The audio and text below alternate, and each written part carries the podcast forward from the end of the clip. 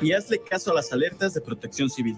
Esta temporada de lluvias y ciclones, juntos nos protegemos mejor. La Conagua y el Servicio Meteorológico Nacional te informan por tu seguridad. Gobierno de México. Los comentarios vertidos en este medio de comunicación son de exclusiva responsabilidad de quienes las emiten y no representan necesariamente el pensamiento ni la línea de guanatosfm.net.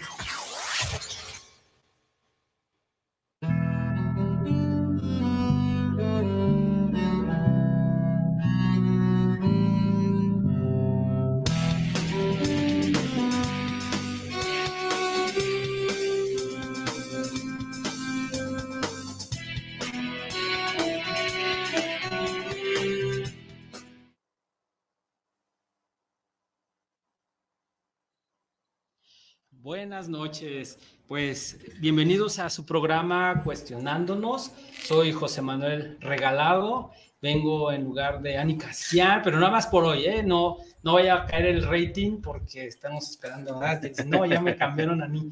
No, este, hoy eh, tuvo un compromiso eh, que no pudimos mover, pero este, aquí estamos nosotros para seguir con el tema y como siempre, como de costumbre, este, traigo un invitado el segundo viernes de mes y bueno, eh, les invitamos también a que nos sigan en nuestras redes, como puede ser en Facebook Live, en Cuestionando, también en la página Cuestionando guion eh, este, y en guanatos.net, también ahí estamos para que nos sigan. Eh, bueno, como siempre, eh, empezando el programa, presentando al invitado. Regularmente Anita es la que empieza a dar el, anuncio y bueno, platica cómo le va. Hoy no está, pero vamos a presentar a mi invitado el día de hoy para que tú seas quien me diga cómo te va. Manuel, eh, perdón, este, bueno, sí, Manuel Salcedo, es que es mi tocayo. Exacto, José Manuel también. Ah, también, José Manuel. Pues bienvenido, Manuel, qué bueno que vienes, ¿eh? Gracias, pues en, contento de estar aquí también, de poder compartir eh, con todo tu auditorio, contigo, Tocayo, y pues bueno, vamos viendo a ver qué va saliendo en toda esta charla. Exactamente, pues no hay como tal un formato, como te decía, regularmente pues vamos platicando de este, el otro, y luego vamos acordándonos, y yo luego voy diciendo lo que se me ocurre. luego Anita me regaña porque ando ahí diciendo mis opiniones muy honestas. Pero bueno, antes de entrar en el programa y, entrar en materia más bien de lo que vamos a ver, pues preséntate a nuestros oyentes, ¿no? Bueno, también ya nos ven también, pero eh, ¿quién eres? ¿De dónde sales? Digo, porque siempre pregunto, ¿de dónde sales? No sé, eh, es aparición espontánea, ¿no? ¿De dónde vienes? ¿Qué has hecho? ¿Qué profesión o qué nos quieres contar de ti? Preséntate. Claro, con gusto. Bueno, yo soy tapatío, nací aquí en Guadalajara hace casi 42 años. Digamos que ya han pasado varias primaveras, afortunadamente. Y, fíjate que es bien curioso porque, pues bueno, ¿qué me, ¿qué me hace llegar aquí a este punto? Yo creo que podría decirte que es una búsqueda.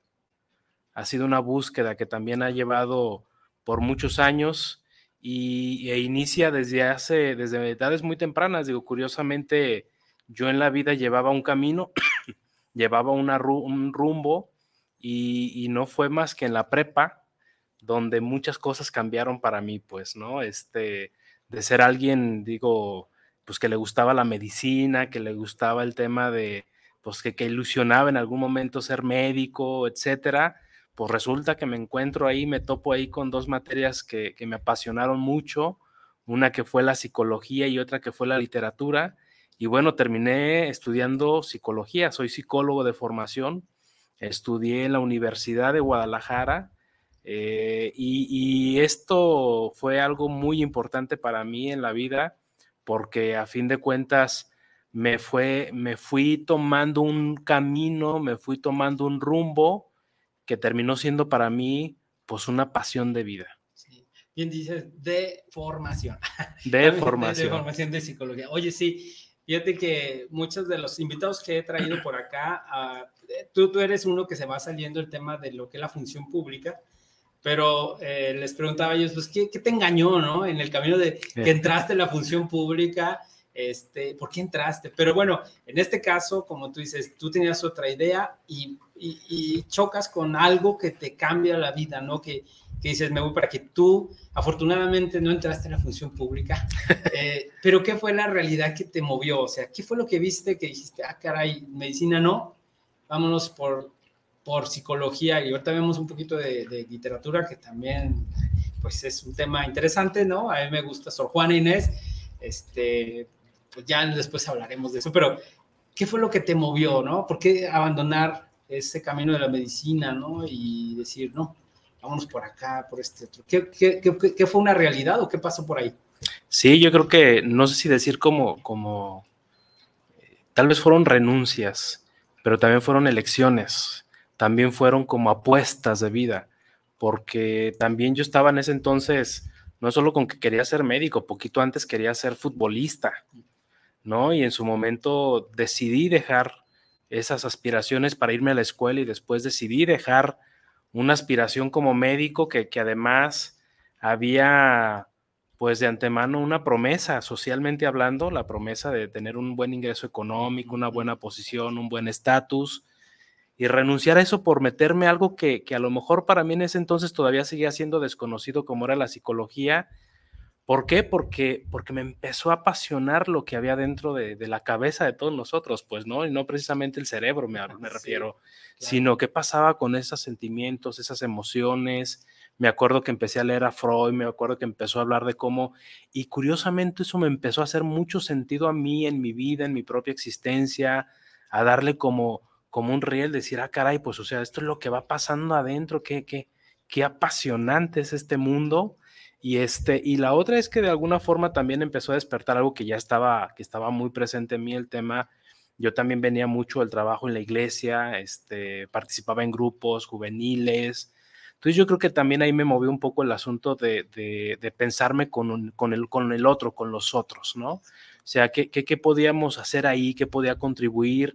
pues no sé, a lo mejor en algún momento fue la medicina y pensarme desde ahí, pero después de pensar, decir, bueno, pues también creo que puedo ayudar a que las personas este, puedan ir encontrando algún bienestar mejor. En aquel entonces todavía no podía nombrarlo con muchas claridades, pero, pero me hacía sentido y me empezó a apasionar esto, me empezó a gustar y, y, y bueno, de buenas a primeras dije, quiero ser psicólogo.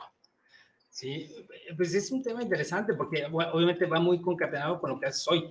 Sí. Eh, y, y, como dices, renunciar al, al, beneficiarme, a beneficiarnos, eh, es como dices, renunciar también a, a, mi proyecto individual, ¿no? Tan, tan de moda ahorita, ¿no? El tema de la individualidad, eh, que, que, está bien, pues, que cada quien luchemos este, por nuestro bienestar, por supuesto, ¿no? Uno no puede ayudar si no está bien, pues, ¿no? Si no claro. tienes que dar pero de pronto la cultura que se está promoviendo es yo, luego yo y después yo y no me importa los demás, que termina debilitándonos como comunidad o como algo que es más allá de nosotros, ¿no? Y entonces de renunciar de pronto a proyectos económicos muy personales, eh, este, creo que sí, debe de haber algo, ¿no? Algo vocacional, eh, algo que te mueve y dices, es que sí vale la pena renunciar a la promesa o a la idea social. Exacto. Porque, como dice un meme por ahí, estudia lo que quieras, no hay trabajo de nada, ¿no? Entonces, decir, ah, caray, sí. pues sí, ¿no? Va por ahí. Sí, exacto.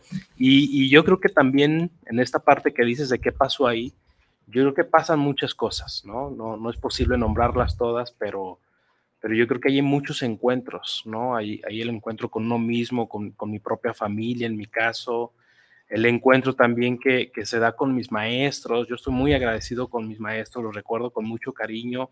He tenido la oportunidad de encontrármelos incluso en la calle, si me he parado y decirle, maestro, usted no se acuerda de mí, no sé quién soy, no se preocupe, yo de usted sí y estoy agradecido, ¿no? Sí. O sea, yo creo que, que, hay muchas cosas que se van concatenando y que van haciendo también, pues que uno vaya teniendo un horizonte, que yo creo que esa es la parte bonita. Yo estudié en Prepa 6 en Miravalle, digo, un barrio, pues, ¿no? Y, y, este, y, y no deja de ser un, un, un, tema social ahí también importante, ¿no? En aquel entonces, pues Miravalle también tenía una fama muy particular.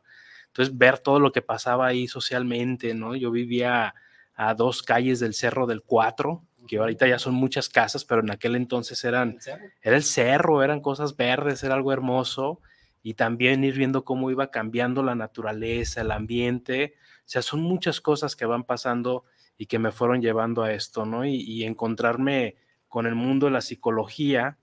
Y después de estar en el mundo de la psicología, eh, me encuentro también con otra parte que también fue muy, muy fundamental. Una de mis maestras, Patti, este, empezó a ponernos a escribir, ¿no? Nos ponía, nos hacía a ver, a leer y, nos hacían escribir ensayos muy breves, pero eran ensayos. Entonces el tema de empezar a meter el aparato para pensar ahí lo que iba pasando en la sociedad. Y bueno, ¿para qué te hago largo la historia? En, el primer semestre, en el primer año, no sé, terminé con, con, los zapatistas, ¿no? Y, allá en Chiapas. Pati, la de psicología, Pati, ¿cómo se apellida? ¿Te acuerdas? Este, ahorita se me fue, pero ahorita me acuerdo. Ok, sí. Este, sí, de psicología. Sí. Es que recuerdo, eh, no sé en qué etapa estudiaste, ¿verdad? Eh, yo estuve por ahí en los 95, 90 por ahí. Ajá. Y sí me tocó. No, yo soy un poco más joven. la, bueno, la quemada ahí. y este, sí, cerca de los 2000, ¿no? Allá hacerme más para acá. y sí me tocó de pronto que vinieron, no, recuerdo si vino Ramona, porque yo también estaba como muy dormido, o sea, estaba también en movimientos, pero todavía no, no lograba la magnitud y estaba la maestra Patti también. Y de pronto movía mucho a la... Yo tenía psicología social, creo que se llamaba, algo así, y hablaba mucho del movimiento zapatista y, llevó ahí a personajes y nos invitaba, aunque yo no me sume como tú, ahorita me platicas un poco esa anécdota, cómo, qué pasó, pero definitivamente de que seguramente hubo una influencia importante la hubo, ¿no?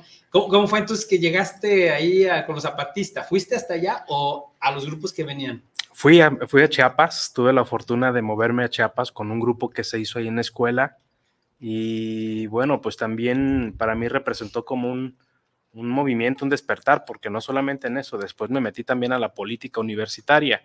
Y, pero fui a Chiapas, pues nos íbamos allí una semana, creo que eran, nos íbamos en camión a San Cristóbal. A San Cristóbal y luego de San Cristóbal nos íbamos a la Aguascalientes y luego de ahí nos distribuíamos a comunidades caminando en camión como, como tocara.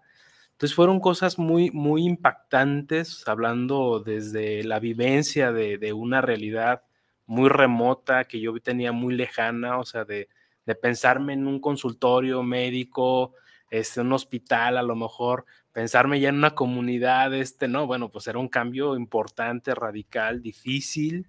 Para mi familia también fue un tema difícil, pues imagínate, el muchacho se va a Chiapas, ¿no? O sea, pues, ¿qué le pasa?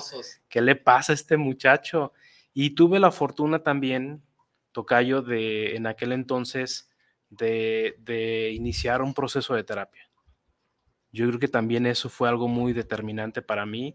Tuve la fortuna de tener muy buenos terapeutas, este, y, yo creo que eso fue de las cosas que, digo, pues un, momento de mi vida muy, muy intenso, muy pasional, muy, muy metido, este, y además con, con un acompañamiento de terapia, la verdad es que fue como, como, fue, un, fue una ruptura, fue un quiebre.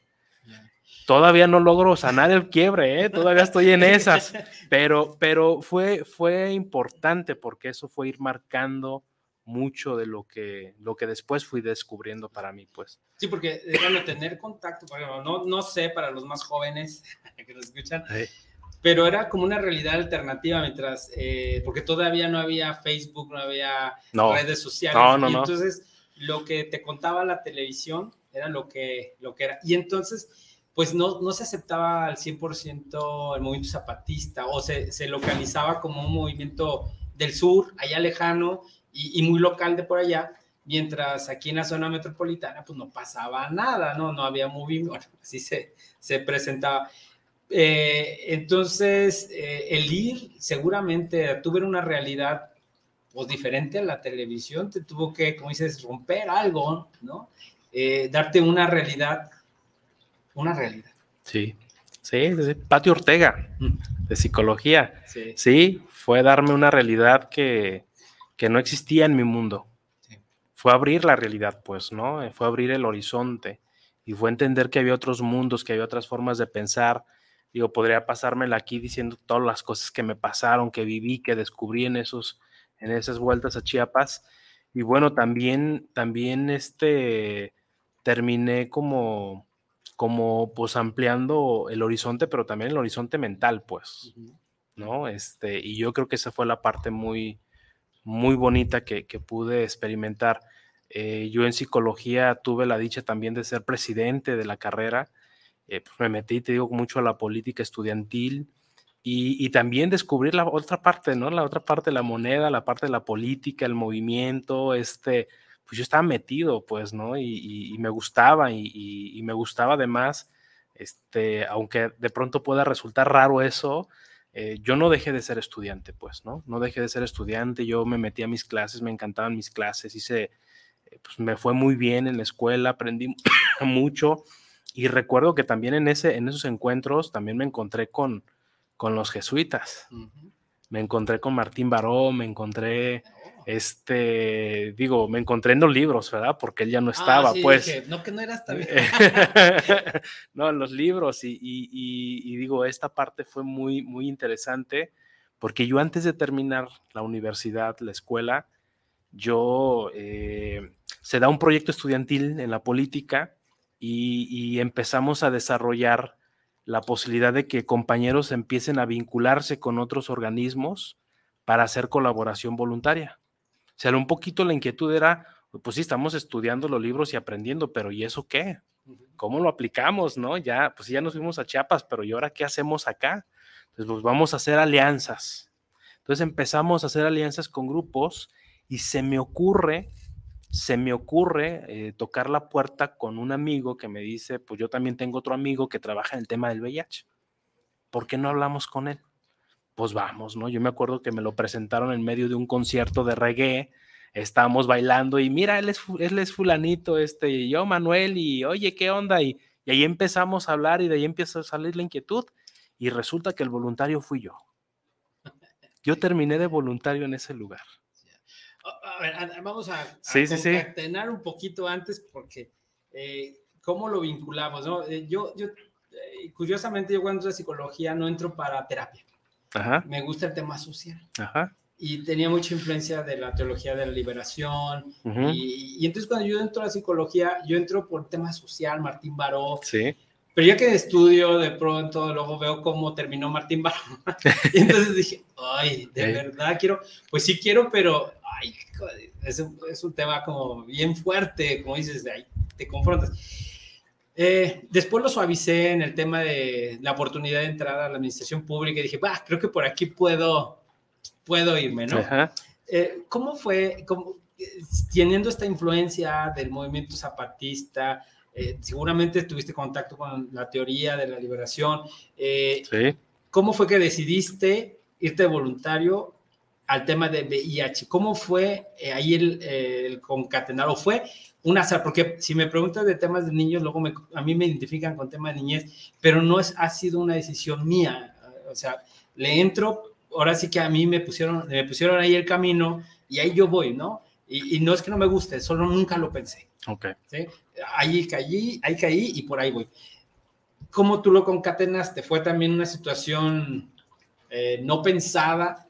y dices, creo que por aquí me puedo ir, o cómo, cómo lo enlazas. Sí, mira, eso es algo bien interesante porque yo traía todas estas inquietudes y, bueno, ya no iba en ese, en ese momento, ya avanzado en la, universidad, yo ya no me estaba moviendo a Chiapas, pero yo buscaba algo donde pudiera desarrollar. Mi, mi, mi expectativa en ese momento tampoco era un tema de psicología clínica, ya se había convertido en un tema de psicología social, de psicología educativa, entonces yo traía toda esta espinita de a ver dónde, dónde puedo moverme, ¿no? Y, cuando llego y platico con este chico y empiezo a conocer el tema del VIH, me doy cuenta de algo bien particular, muy particular. Yo creo que eso fue como, el detonante de decir, yo aquí quiero estar.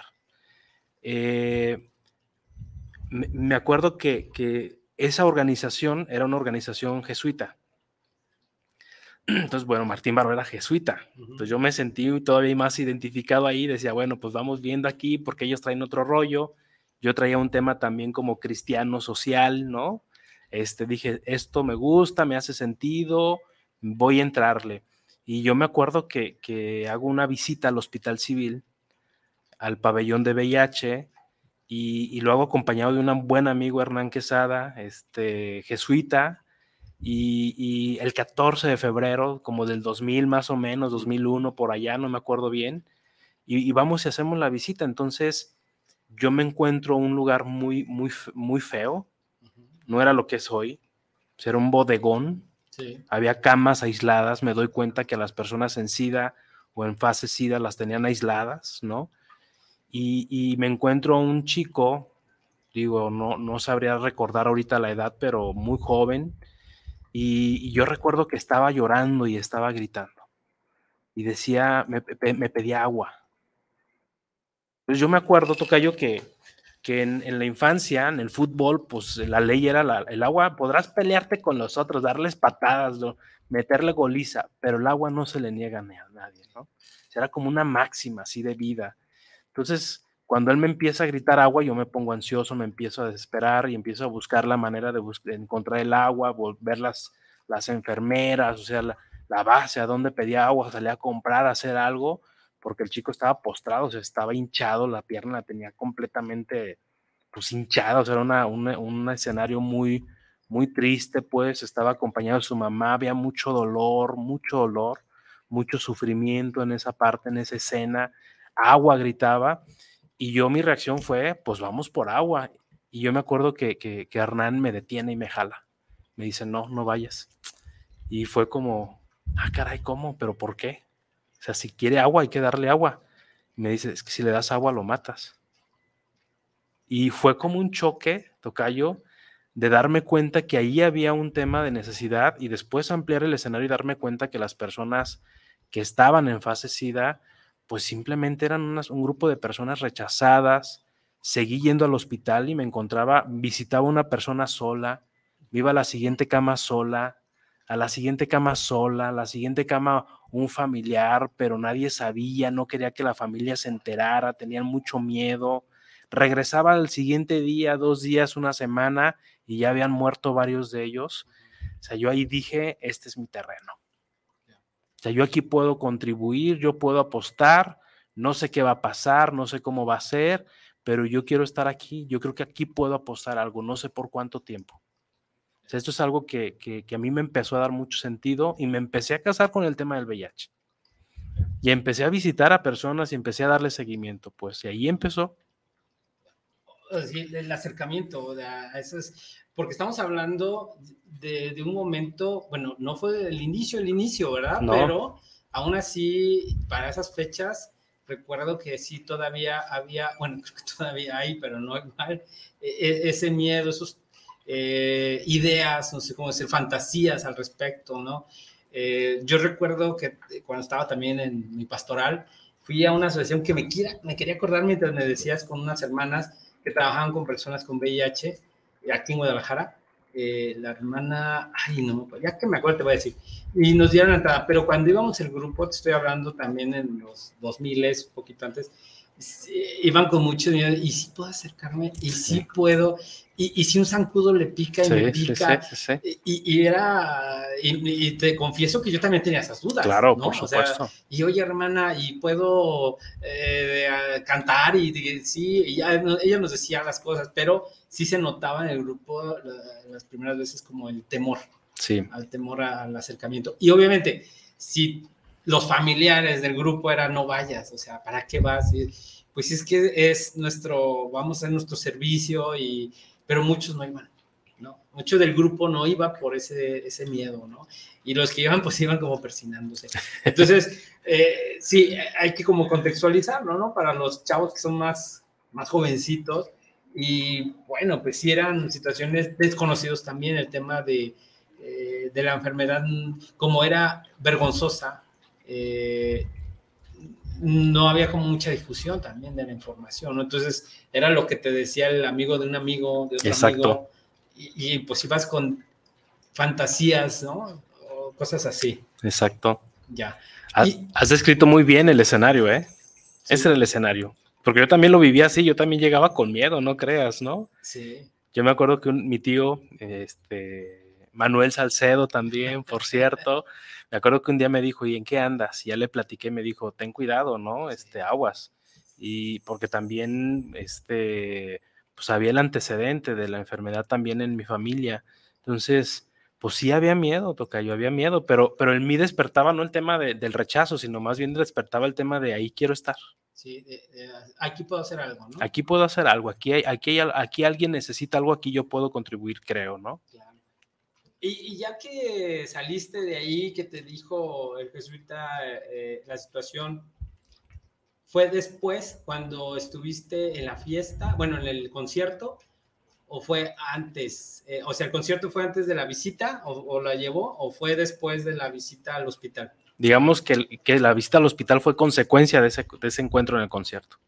Y ya de ahí me empecé a enrolar, empecé a ser voluntario, duré pues iba, mi chamba ahí en esta organización en Vías de Vida era hacer visitas al hospital. Y me puse a trabajar como voluntario. Trabajé creo que como dos años de voluntario. Yo iba cada semana, una o dos veces a la semana. Iba al hospital, me presentaba, me metía y veía quién, con quién podía apoyar, este, escuchar, jugar, platicar. Este, si necesitaba algún insumo, pues llevárselo. Eso era todo lo que hacía, pues, ¿no? Y con toda la angustia, tocayo, con todo el miedo también, porque sí lo había, porque pues estar en el hospital con todos los médicos corriendo ahí a un lado, las enfermeras, que de pronto uno se agravaba, que empezaban a hacer resucitación, no sé, la intervención, o sea, era un escenario muy, muy poco, muy poco agradable, pues, ¿no? Este, era, era feo, era feo, pero el, el, gesto, digamos, que el encuentro con la persona se convertía en algo bonito, porque lo que pude ir viendo es que que siempre había la posibilidad de algo de vida. Algo de vida, o sea, no sé, yo llegaba con lo que podía hacer y, a lo mejor alguien decía, pues ya, este, ya, ya me visitó alguien, ya. O sea, yo ya sentía que había cambiado el mundo, Tocayo. No eran los zapatistas, pero, pero era un mundo que podía haber tenido un momento distinto, pues, ¿no? Y eso se fue se fue madurando, pues, ¿no? Este, después la inquietud fue siendo más intensa, después ya les decía a los jesuitas, oye, ¿qué si le hacemos así o acá? Y ya después me, me, ya cuando iba a terminar la universidad, tuve la fortuna también ellos, este, de que me ofrecieron trabajo, ¿no? Me ofrecieron chamba y, y me ofrecieron meterme a trabajar en ese entonces, el director era Hernán justamente de esta organización, y bueno, pues como jesuitas, pues ellos están itinerantes, ¿no? Van haciendo cambios y este, pues yo me meto a trabajar con ellos, pasan unos meses y me ofrecen la dirección de vías de vida. Entonces, este, pues me quedo, ¿no? Me quedo y aquí viene otro encuentro porque el encuentro es, hay, hay otro tema, ¿no? El tema económico, claro. ¿no? Dices que voy a trabajar en la función pública, me voy a una empresa y gano bien y hago mi vida, o me quedo aquí que no tengo ni jodida idea de qué voy a hacer, ¿no? De qué voy a vivir. Te veo muy animado, ¿no te quieres quedar? sí, pues sí, sí me quedo. Después dices, ay, carajo, ¿no? Y mis compañeros, no, pues ya tengo un trabajo en tal empresa. Y dices, ay, hijo de la canción, pero pues antes de entrar a eso, me acabas de decir algo interesante, digo, yo de chismoso también. Échale, toca. Pero, este, cuando dicen mis compañeros empiezan a trabajar en otras cosas, y te preguntaban, ¿y tú? ¿Qué les decías? Yo trabajo con, lo decías con orgullo, lo decías eh, con, no sé, ¿cómo lo, qué, les decías, no? Trabajar ahí. Yo decía trabajar, yo trabajo con personas con VIH, ¿no? Con SIDA y este, en una asociación civil. Yo creo que, yo creo que me sentía contento en una parte de mí porque, porque disfrutaba de eso. Me gustaba eso, era como una elección que dices, este, esto es lo mío, pues yo aquí le voy a entrar y a ver qué toca. Pero también había una parte de mí que decía, no seas, no sé, aquí me callo, ¿no? pero, pero este, aquí no hay, este, ¿no? O sea, sí había esa, esa resaca, ese temor también, ¿no? Esas voces eh, pues de la sociedad, esas voces también. ¿No, hubo cierta discriminación hacia tu persona por trabajar ahí? No, no, no, no, no. Digo, sí lo hubo, pues, sí, sí me enfrenté, sobre todo porque yo cuando asumo la dirección, pues yo tenía 22, 23 años. Y, y, en este mundo, pues bueno, mi primera actividad, o sea, yo asumo un, creo que un viernes, no sé, y un domingo estaba en una rueda de prensa el Centro de Derechos Humanos Miguel Agustín Pro presentó un manual de en contra de la discriminación de personas con VIH y se presentó aquí en Guadalajara, entonces yo estuve en la rueda de prensa, no, pues qué te digo, estaba, estaba hecho miedo. Sí. Era un nudo de miedo con todo, ¿no? O sea, pararme en los medios, todo era nuevo, era angustiante, ¿no? Mírate, Entonces, no, pues bueno, ya, ya, ya han pasado, pues tengo que ya han pasado varias primaveras, ¿no? Pero sí, digo, era, era algo muy difícil, la verdad es que no era, no era fácil entonces de pronto encontrarme con sectores, ¿no? Este, que me veían muy chico, este, o que me veían un poco ajeno, pues no sabía muchas cosas, tenían razón, pues, ¿no? Entonces sí me enfrenté mucho a esa parte, pero bueno, por fortuna, por fortuna no fue algo que me tumbara, ¿no? Perfecto. Oye, eh, nada más para nuestra audiencia, ya ves que no Sí. son solo de aquí. Eh, ¿Dónde estaba y cómo? Y descríbeme la ciudad en esa época un poco. Este, en cuanto a este tema, ¿no? Eh, era. eh, porque me dices que no, no recibiste ningún acto de discriminación por trabajar ahí. Eh, había apoyo de la ciudadanía, de la gente, de los colonos. ¿Dónde estaba tu asociación? Bueno, la asociación donde trabajabas y cómo estar en medio, ¿no? Los vecinos te aceptaban, aceptaban la asociación. ¿Dónde andabas? Sí, mira, yo creo que, digo, en aquel entonces, pues Guadalajara, digo, el tema del SIDA era un tema conocido a nivel internacional, ¿no? Y se movía mucho y en muchos lugares, pues los gestos de discriminación eran muy constantes, el miedo. Entonces, es, algo que también se vivía y vivíamos mucho constantemente aquí en, en, Guadalajara y además un- una Guadalajara que también apostaba mucho por el tema pues religioso, ¿no? Este, ahí me encuentro también con, con el cardenal en ese entonces de aquí de Guadalajara, este, don Juan, digo, ahí le dejo para que no, no quede tan evidente, este, don Juan, y, y yo recuerdo que, que don Juan decía en algunas misas que el SIDA era castigo de Dios. O sea, y recuer- recuerdo que incluso lle- llegó a salir en el semanario, ¿no? Sí.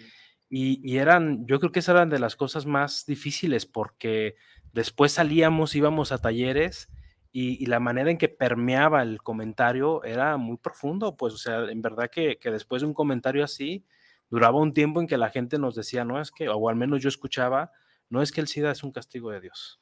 Entonces yo creo que esa es la parte que, que sí nos fuimos encontrando este, con mucha frecuencia y, bueno, yo creo que eso es la parte que se hizo difícil este trabajo, que hasta cierto punto yo, yo me sentía contento de estar en ese espacio, pero también había algo de silencio, ¿sabes? Creo que ese es un tema de los que ha marcado mucho este padecimiento, el padecimiento asociado al silencio. Tenía que haber mucho silencio, mucha discreción, este, por lo que implicaba. Entonces yo creo que eso fue, fue un poco ese el contexto, ¿no? La asociación estaba aquí en el centro de Guadalajara, este, un lugar muy ubicado, muy transitado, también popular, muy cercano a las áreas de atención médica como el Hospital Civil de Guadalajara, los dos, el nuevo y el viejo, este, el Hospital Soquipan. Entonces nos permitía como cierta movilidad y yo en ese momento lo que tenía como muy, era un buen respaldo, era saber que estábamos con los jesuitas.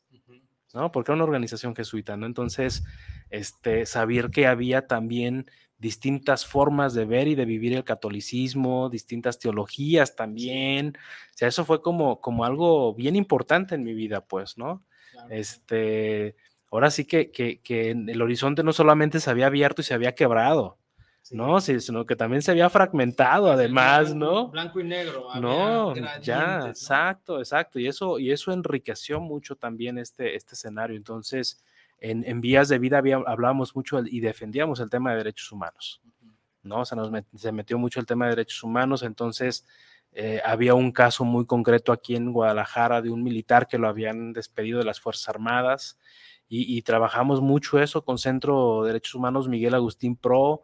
Después se sumó otra organización civil, el CEPAD, también, y, y- y entre todos ahí vamos como podíamos, llevando también el caso. Se ganó en el 2008, este militar fue reintegrado a las Fuerzas Armadas. Entonces digo, fueron cosas que también fueron encontrándose y que fueron diciéndome, al menos a mí en mi persona, aquí sigue habiendo camino, ¿no? Sepa- separar la, la.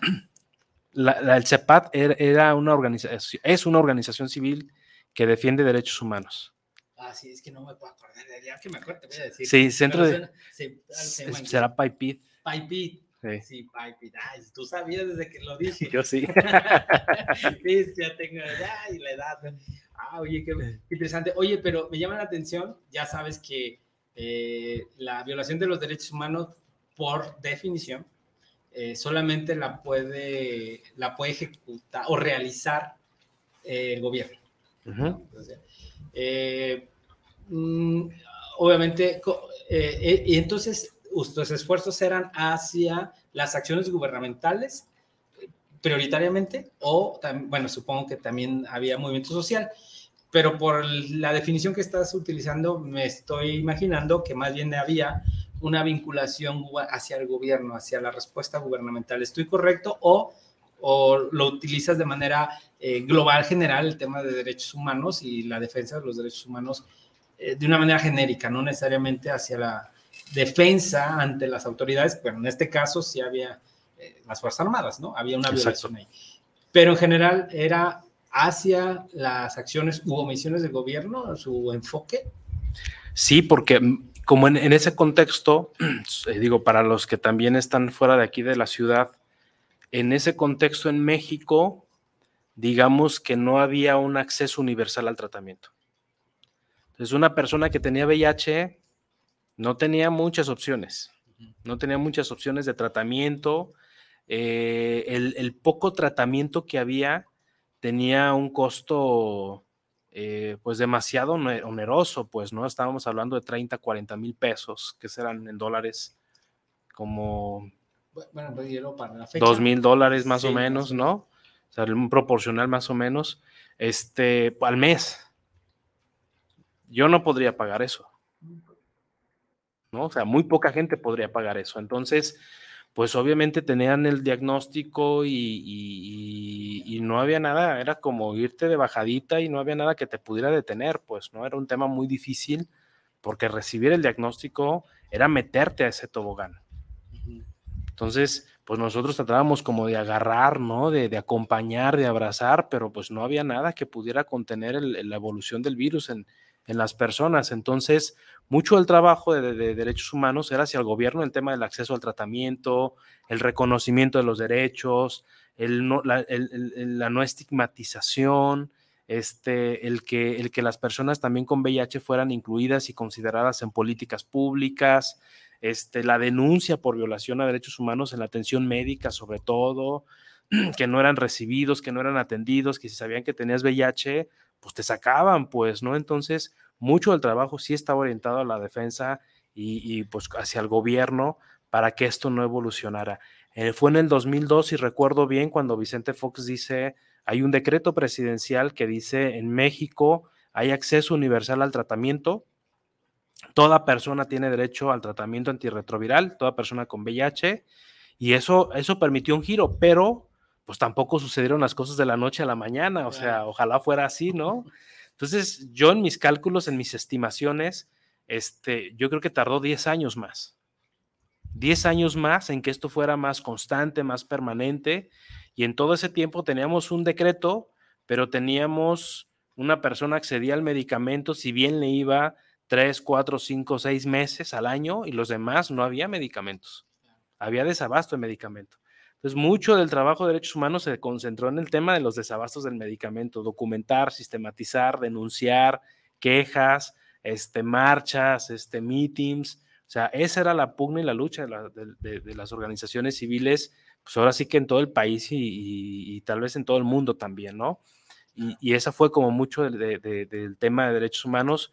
Hasta el 2012, 2013, en mis cálculos te digo que, que empezó a regularizarse eso las administraciones empezaron a tener más, más abasto de medicamento, el medicamento también evolucionó mucho, es decir, estamos hablando, yo le llegué a contar a una persona 60 pastillas al día. No, eso es una cosa impresionante, era una bomba. Hoy hay tratamientos de una pastilla al día y vamos evolucionando a tener una inyección cada tres meses, cada seis meses, ¿no?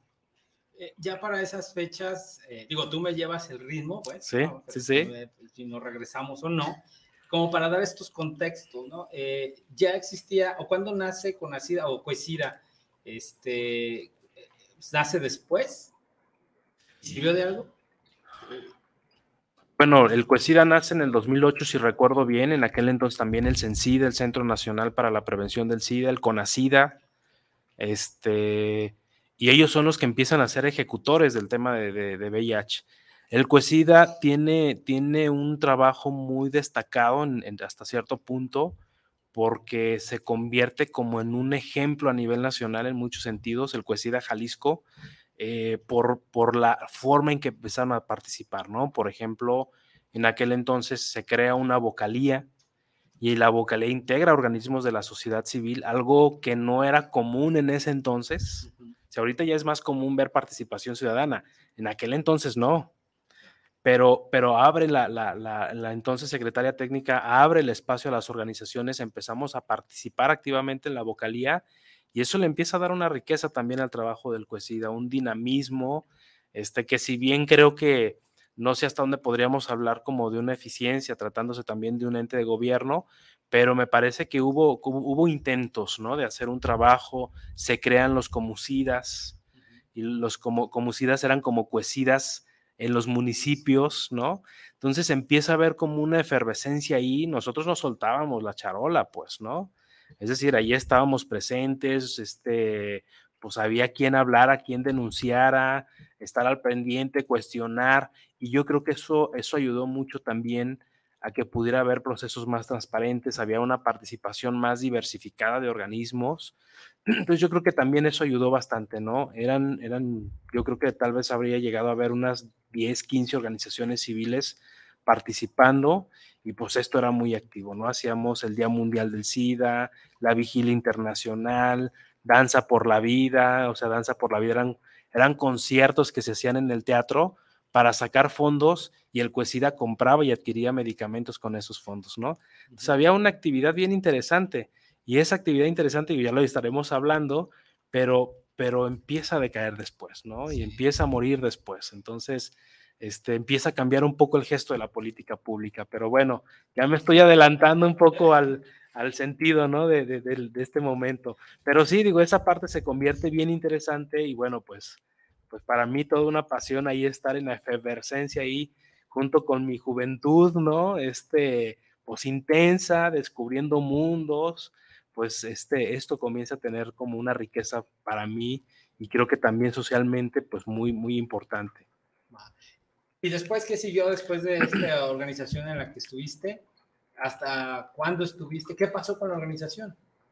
Digo, yo, yo ahí te, terminé mi periodo, yo ahí terminé también mi gestión, decidí también este, buscar también como otro espacio, este, pues hubo un proceso muy, muy interesante ahí de entrega, este, dejé la coordinación para pasar a ser un coordinador de una área, yo, yo regresé otra vez a los hospitales, a hacer acompañamientos, a hacer intervenciones y después digo, cosas de la vida, ¿no? Me invitan a trabajar a otro espacio, que es el Mesón, este, también asociación civil muy dedicada al tema del VIH, con también mucha presencia, mucho protagonismo, con un albergue muy grande, con áreas de hospitalización, este, con, con trabajo de clínica, con con médicos, este, con enfermeras, con equipo de psicólogos, trabajadores sociales.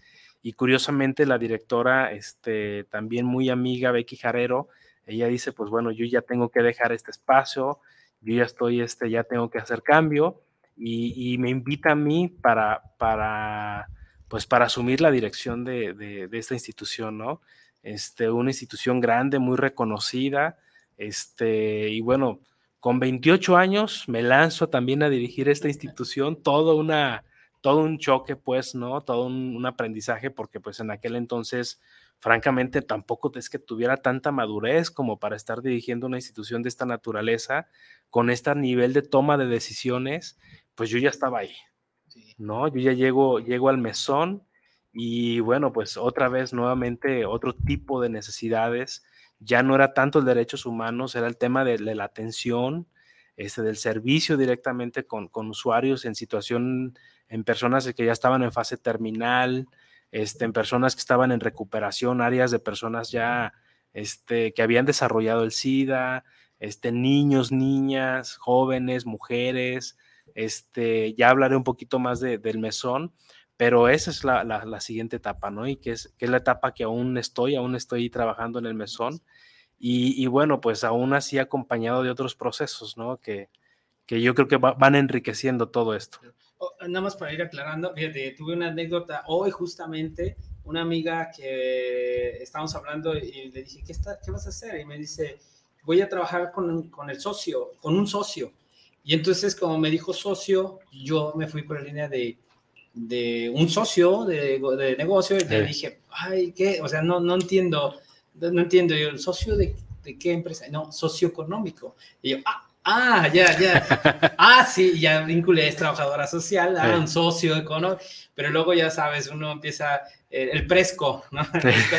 Tengo la duda nada más porque yo recordaba, nomás para que nuestros, eh, los que nos escuchan, sepan si es el nombre tal cual, el mesón, o el mesón de la misericordia, porque yo recuerdo que se llamaba mesón de la misericordia. ¿Cómo se llama?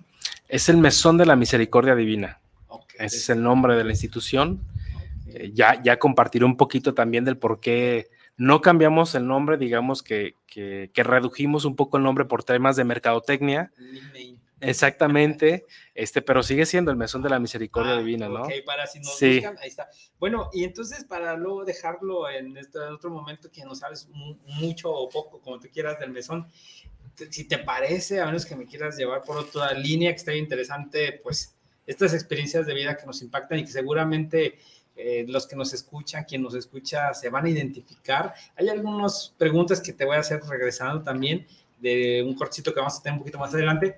Eh, pero, ¿qué te parece si vamos desde el principio? Eh, ya que hablamos de ti un poco, ya vamos a entrar a la fase de dónde estás ahorita, pero si hablamos un poquito de conceptos, ¿no? A lo mejor el tema de, pues ya tú lo manejas bien fácil, a lo mejor los que ya viven esto, ya lo ubican, pero a lo mejor quienes les interesa o quienes apenas por desafortunadamente están entrando a este mundo, este, que conozcan qué diferencia entre SIDA, VIH y algunos conceptos que tú creas conveniente aclarar antes de seguir hablando como si ya todos supiéramos del tema, ¿no? Eh, entonces, empezamos con esa diferencia, ¿no? Entre VIH, SIDA y, eh, y si tú crees pertinente hablar de otros, pues de una vez que nos aclares esas diferencias. Claro, este, digo que interesante porque esta pregunta es natural, pues, ¿no? Después de todo esto, este, mira, el, el, el VIH en realidad es un virus, ¿no? El, virus, pues, lo que hace es, este, cuando ingresa al organismo, pues se apodera de un, de un, de otro organismo, de otra parte del cuerpo, y, solo así puede sobrevivir, puede replicarse, ¿no? Este, convertir su código genético para poder replicarse y poder seguir viviendo, ¿no? Este, el virus, eh, digamos que cuando ingresa al organismo a través de diferentes medios, canales, etcétera, eh, pues empieza a apoderar justamente de las células que lo van a ayudar a reproducirse, que son las defensas del cuerpo. ¿Sí? Técnicamente decimos CD4, ¿no? Se van apropiando de estas defensas. ¿Cómo, ¿Cómo, sucede el proceso? O sea, el virus ingresa, se le pega a la célula. Una vez que se le pega, digamos que tiene como la llave para abrir la puerta, ¿no? Y le inyecta su código genético. ¿no? La célula, la, la, la, la, célula inmunológica, el CD4, pues tiene también su propio código genético, su ADN, y el, código genético del, virus, pues se apodera de él, lo cambia, lo transforma y lo destruye, digamos que lo hace pedacitos y se apodera de lo que le sirve para poder replicarse. Entonces, una vez que ha invadido esta célula, pues se van teniendo más hijitos, ¿no? Y esas células empiezan a invadir a otras defensas. Entonces, va, es un proceso progresivo que puede durar años, ¿sí? En donde el virus, pues lo único que va haciendo es ir pues atacando, digámoslo así, apropiándose de estas células y las va destruyendo. Entonces el efecto que vamos teniendo es que la cantidad de virus, de defensas del sistema inmunológico, pues va decreciendo. ¿no? Yo cuando doy talleres les digo que les pregunto primero, ¿qué, qué querías si tuvieras ahorita 1.200 pesos en la bolsa? ¿no? Pues yo me voy y me echo unos tacos. Hay quien dice, no, pues yo me voy a un buen restaurante, ¿no? Me compro este, una ropa, me han dicho, ¿no? Ah, bien, perfecto. ¿qué harías si tuvieras 500 pesos en la bolsa, no? O sea, estamos hablando ya, este, pues de menos, ¿no? Pues a lo mejor ya no te vas al mismo restaurante, pero todavía te puedes ir a echar unos tacos, unos lunches, qué sé yo, ¿no? Comprarte algo de ropa, bien. ¿Qué haces si tuvieras 200 pesos? Ya no es tan fácil la decisión, ¿no? Claro. ¿Qué harías si tuvieras 50 pesos? Tal vez ya ni los tacos. ¿Qué harías si tuvieras 5 pesos? Digo, para los que no están aquí en Guadalajara, con 5 pesos no pagas ni un transporte. Ayer fui a comprar un kilo de huevos y leche y fueron casi 100 pesos, 86. Exacto. O sea, 5 pesos ya no alcanzas, unos chicles si acaso, ¿no? ¿Qué pasa? lo que pasa es que de pronto en el organismo te puedes llegar a encontrar por mililitro de sangre unas mil, mil doscientas copias, ¿no? O sea, células. Y el VIH lo que va haciendo es que las va destruyendo a tal grado de que ya no tienes mil, mil doscientas, ochocientas, ya tienes quinientas. Después ya tienes doscientas. Y digamos que cuando llegamos a esta fase, ya el organismo ya no se defiende, ya no tiene los recursos para poder defenderse ante hongos, bacterias, virus, pues organismos extraños. Entonces, ¿qué sucede? Pues el organismo se empieza a enfermar. Entonces, en esta primera fase en donde la persona se infecta, a, este momento en donde la persona todavía se puede defender un poco, decimos que esa persona vive con VIH. Concretamente es alguien que tiene el virus, pero lo podemos ver bien, caminando, corriendo, trabajando, sonriente, como si no pasara nada, ¿no? Pero cuando ya el organismo no se puede defender, ahí es donde vienen las enfermedades. Ya no tenemos defensas. Nosotros ya hemos tenido personas con cinco copias. Hay personas con cero copias que las encuentras en aislados. ¿Por qué? Pues porque ya ellos se agarran una bacteria o algo, a ellos sí les va mal. ¿Por qué? Porque el organismo ya no tiene la economía para poderse defender. A esto ya le llamamos, que es la etapa de SIDA, cuando ya no hay células que defiendan el organismo, ya no hay CD4, ya no hay defensas, cuando esta persona se puede enfermar o se enferma de enfermedades oportunistas. ¿Por qué oportunistas? Pues porque como no hay defensas, si en una tienda departamental no encontramos policías, pues ahora sí que los oportunistas van a llegar, ¿no? Entonces, una persona en SIDA, y eso es bien importante, hablando de conceptos, se puede enfermar de muchas cosas. Aunque hay algunos padecimientos que pueden ser vértices, ¿no? Como, como comunes, se puede enfermar de otras cosas, ¿no? Hay a quien le puede dar una, una tuberculosis, hay quien le puede dar una neumonía, hay quien le puede dar un cáncer, muy común al inicio, el sarcoma de Kaposi, ¿no? Este, hay quien le da toxoplasmosis, se enferma del sistema neurológico, pues porque tiene que ver precisamente con esas interacciones del organismo, con esos agentes extraños y un organismo incapaz de defenderse. Esa es la etapa SIDA, ¿sí? Que ya es la fase más evolucionada, más avanzada. ¿Y cuál es la parte fuerte de esto? Pues que una persona que tiene VIH incluso puede no saberlo. Puede tardar pues estiman 3, 4, 5, 10 años en desarrollar el SIDA. Y durante todo este tiempo está transmitiendo el virus. ¿Y cómo se transmite? ¿Cómo se transmite? Bueno, hay, hay tres vías reconocidas para el tema de la transmisión del VIH. Importante decir que, que no es un, no se transmite ni por osmosis, ni ahorita que acabamos de pasarlo de influenza, este, pues tampoco, el zancudo, no. Es a través de relaciones sexuales no protegidas, como un uso del condón concretamente, se transmite a través de, pues bueno, ya lo, sabemos, aunque ya es un medio muy cuidado, eh, de, la sangre, ¿no? A través, por ejemplo, de transfusiones, trasplante de órganos, que bueno, ya prácticamente en los países ya esto está muy controlado. Y algo que en el mesón trabaja mucho, que es la transmisión materno-infantil, es decir, la mamá a su bebé durante el canal de parto, antes del, nacimiento, después también a través de la leche materna, son las vías en que se transmite el virus. ¿Esto qué significa? Pues significa que yo puedo convivir con alguien que tiene VIH francamente sin ningún riesgo. Yo tengo más de 20 años trabajando, nunca en mi vida he tenido una situación de riesgo con alguien y convivimos y nos abrazamos y nos saludamos de beso y comemos del mismo plato y vamos al mismo baño, nos sentamos en la misma silla, este, y nos peleamos y nos hacemos amigos. Pasa de todo, no tenemos ningún riesgo. Mientras no suceda esto que acabo de mencionar, no hay ningún riesgo. De pronto nos encontramos en las empresas que nos dicen, oye, es que tengo un trabajador y tengo miedo de que me vaya a infectar a todos. No, o sea, no, no va a haber ni infección. No va a haber infección y la convivencia normal no implica un riesgo de infección. Por lo tanto, al contrario, la empresa puede hacer mucho bien en, en dejar que esa persona, por ejemplo, pues vaya a sus citas médicas.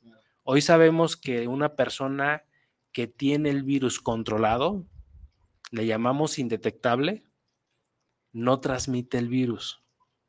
Ya, ya, me estoy encaminando al mesón, ya me estoy encaminando a la intervención. O sea, ahorita estoy como introduciendo, ¿no?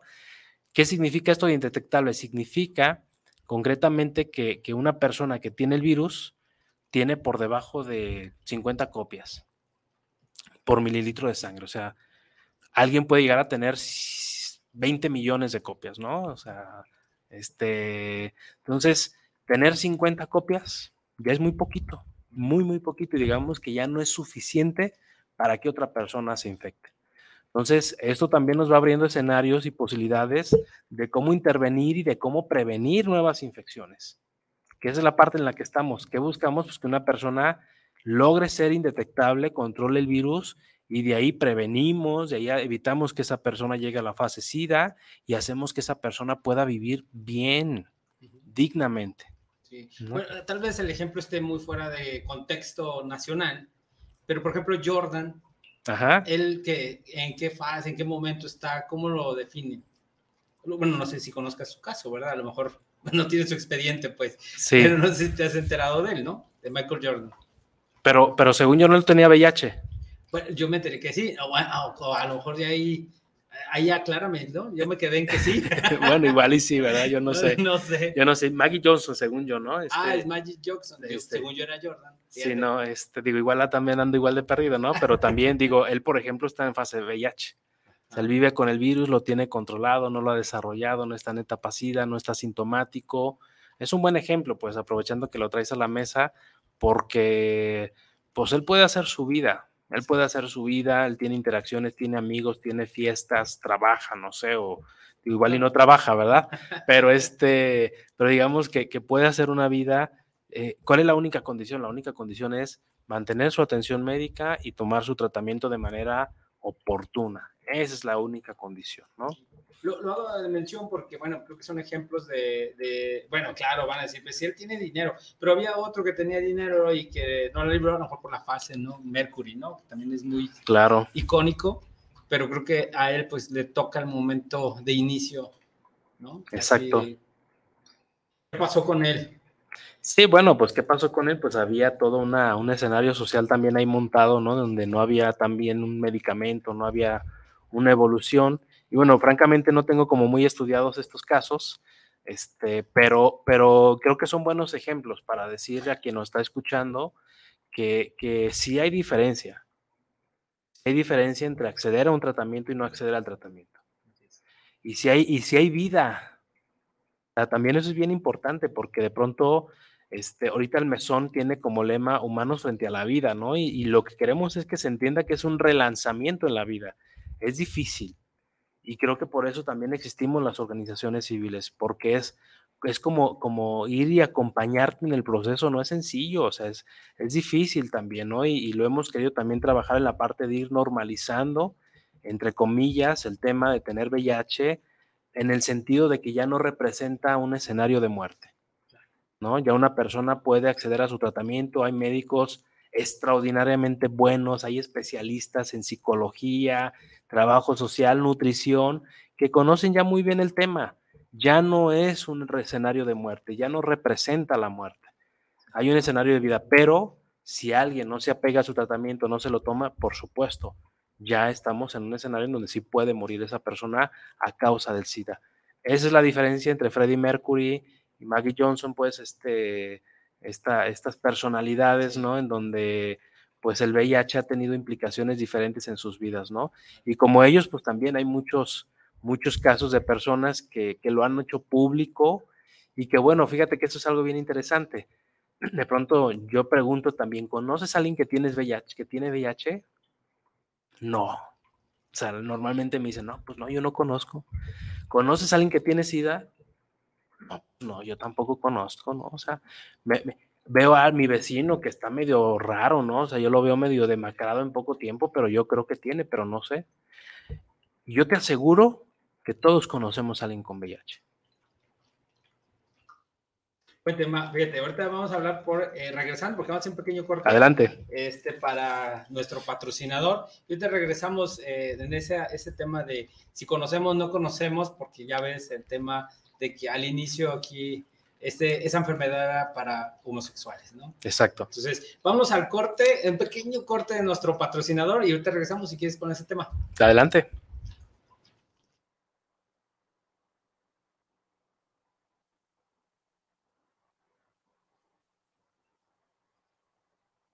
de lluvias hay que tomar precauciones.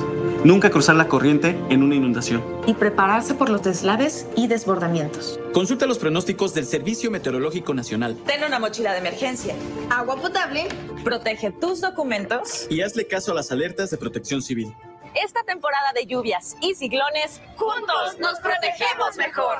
La Conagua y el Servicio Meteorológico Nacional te informan por tu seguridad. Gobierno de México. Michoacán sabe a corundas, sauchepos y gazpachos con queso cotija. Huele a historia y se ve como un paraíso terrenal. Tendremos la presencia del ballet de Amalia Hernández. Y platicaremos con Arturo Reyes Sandoval, director del Instituto Politécnico Nacional. La Hora Nacional, el sonido que nos hermana. Somos sus amigos Fernanda Tapia y Sergio Bonilla. Y los esperamos este domingo. Esta es una producción de RTC de la Secretaría de Gobernación. Gobierno de México. Viviendo lo Divino, un programa donde encontrarás herramientas e información para tu desarrollo personal y espiritual. Nueva emisión los miércoles a las 9 de la noche en guanatosfm.net y la fanpage de Viviendo lo Divino.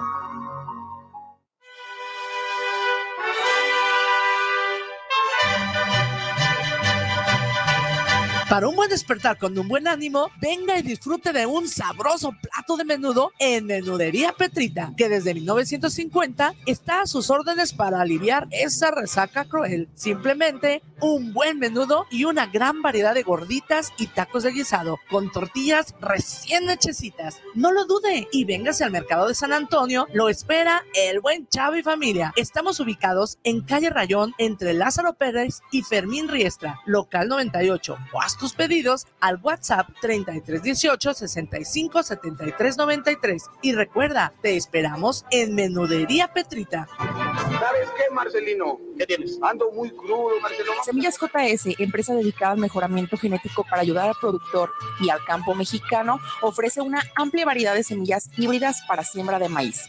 Contamos con híbridos especialmente para forraje y para trilla de grano blanco y amarillo, e híbridos para cosecha de hoja, para tamal y también híbridos loteros. Semillas JS se adapta perfectamente a ciclos de temporal de lluvia y a terrenos con sistema de riego. Puede ser sembrados a altitudes que van desde 0 hasta 2.800 metros sobre el nivel del mar. También ofrecemos asesorías sin ningún costo en la compra de nuestros híbridos. Contáctanos a nuestros teléfonos 3334 6653 11 y 3326 7698 29. Semillas JS te ofrece precio, calidad y rentabilidad. Uy, a ese coche se lo llevó el agua. En temporada de lluvias hay que tomar precauciones nunca cruzar la corriente en una inundación. Y prepararse por los deslaves y desbordamientos. Consulta los pronósticos del Servicio Meteorológico Nacional. Ten una mochila de emergencia, agua potable, protege tus documentos y hazle caso a las alertas de protección civil. Esta temporada de lluvias y ciclones, juntos nos protegemos mejor. La Conagua y el Servicio Meteorológico Nacional te informan por tu seguridad. Gobierno de México.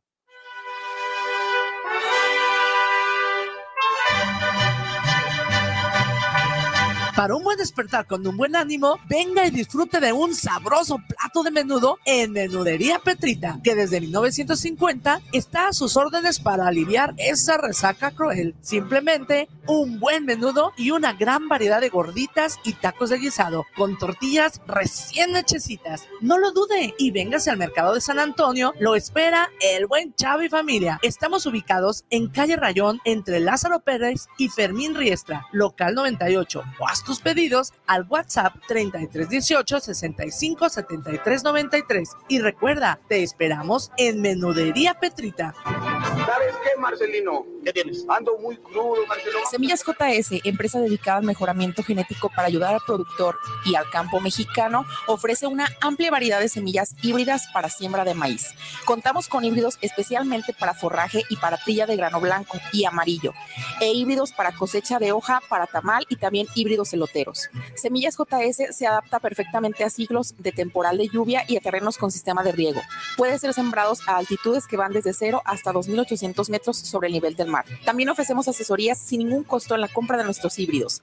Contáctanos a nuestros teléfonos 33 34 66 53 11 y 33 26 76 98 29. Semillas JS te ofrece precio, calidad y rentabilidad. A ese coche se lo llevó el agua. En temporada de lluvias hay que tomar precauciones. Nunca cruzar la corriente en una inundación. Y prepararse por los deslaves y desbordamientos. Consulta los pronósticos del Servicio Meteorológico Nacional. Ten una mochila de emergencia, agua potable, protege tus documentos. Y hazle caso a las alertas de protección civil. Esta temporada de lluvias y ciclones, juntos nos protegemos mejor. La Conagua y el Servicio Meteorológico Nacional te informan por tu seguridad. Gobierno de México.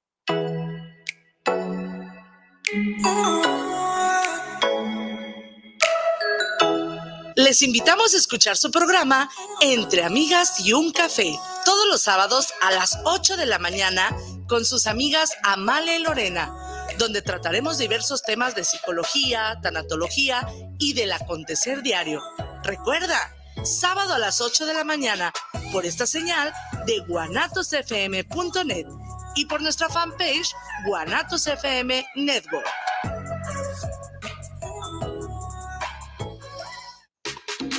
Miércoles, en punto de las 5 de la tarde, tú y yo tenemos una cita. Un programa donde encontrarás charlas, entrevistas y música para ti. Recuerda, nuestro invitado especial eres tú. Tardes de Luna, escuchando tu corazón. No te lo puedes perder. En esta vida todo cambia, evoluciona y en Tocando lo Divino no es la excepción. Ahora que cumplimos 15 años, nos transformamos en una mejor versión de nosotros mismos, ya que estamos viviendo lo divino. Un programa con diálogos para el desarrollo personal y espiritual. Nueva emisión los miércoles a las 9 de la noche en guanatosfm.net y la fanpage de Viviendo lo Divino.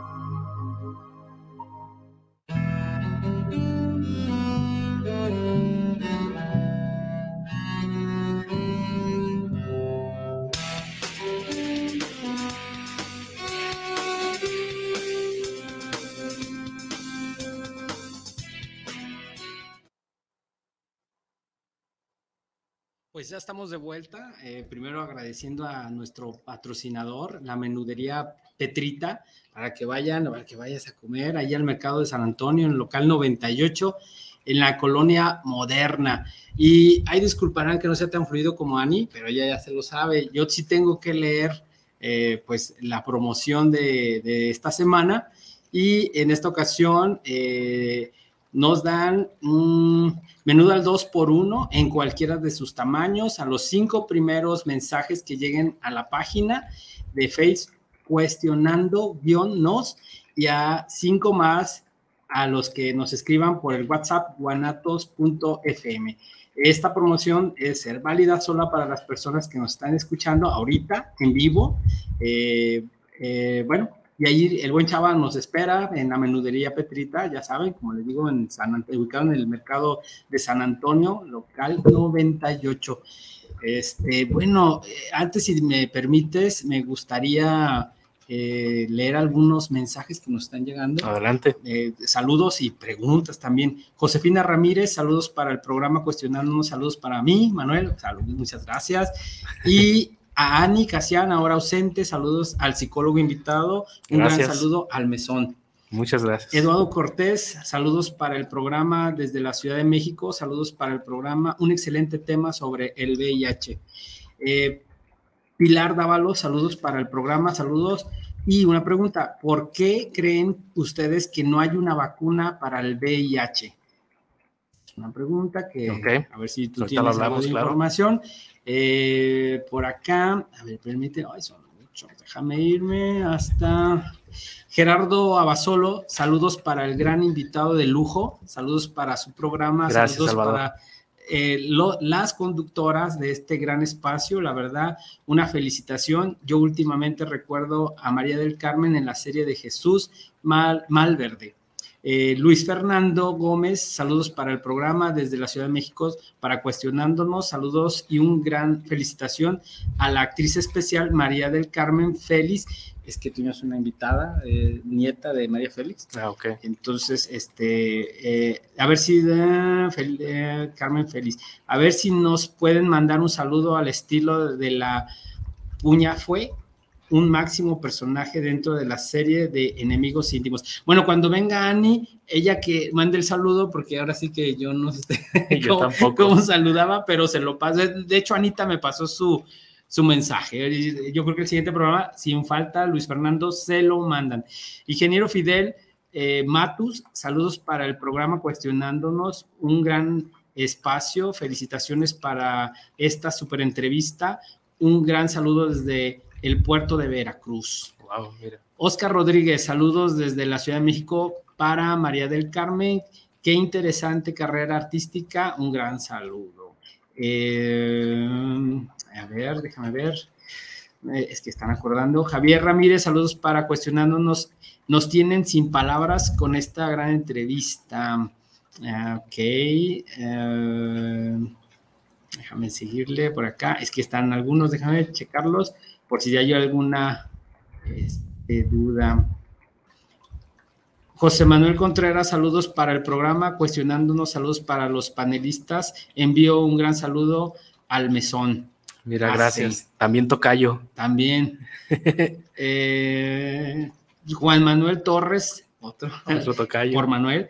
Saludos para el programa Cuestionando, saludos a Manuel Delgado y, y a Manuel Salcedo, ah, de- regalado. Regalado. Y Salcedo, Y Delgado es que le faltó la- escuchando su Gracias. programa, ¿no? Muchas gracias. Alejandro Godoy, saludos a los conductores de Cuestionando, saludos por tener esta plática con excelente mensaje. Andrés Uribe, saludos para Manuel Salcedo, saludos de la. Ciudad de México y el programa Cuestionándonos. Joel Herrera, saludos al programa, saludos para mí, eh, gracias, y para su invitado, y Ani Antiveros, saludos, que, que nos hizo falta el día de hoy. Bueno, contigo se nos va el tiempo, pero siempre falta Ani, que está ahí Sí, claro. regañándome. Héctor Daniel Pérez, saludos desde la colonia americana, hasta está cerquita. Muy cerquita. Saludos al programa, es muy interesante el tema que tiene con Manuel Salcedo del Mesón AC. Muchas gracias. Por el momento eh, son, bueno, están llegando otros. Que nos pero- sigan escribiendo. Sí, ahorita vuelvo a hacer otro cortecito para darle una leidita a los mensajes. Y si quieres, retomamos la, la pregunta. Voy a ver los mensajes nomás. Tú adelante, adelante. Te Y ojalá y nos sigan preguntando, ¿eh? Sí, sí, con toda confianza. Gracias. Entonces, yo, antes de irnos al corte, ya ves que te planteaba esta, eh, esta mm, situación del, del concepto, no, más bien de la percepción de si la enfermedad era para un cierto grupo de personas, ¿no? ¿A quién le da? ¿Cómo está ese asunto, no? ¿Qué nos quieres decir de eso? ¿Qué nos puedes comentar? Sí, mira, eso también fue algo bien interesante porque los primeros casos, a ver, los primeros casos documentados fueron en Nueva York, Los Ángeles, San Francisco. Eran hombres, varones, gays, que tenían como factor común. Ya ves cómo es esto primero de que los, los captan y ven, empiezan a ver qué han hecho, qué, qué han pasado para ir identificando eh, pues elementos que tengan en común para poder ir, ir deduciendo por dónde va el tema, ¿no?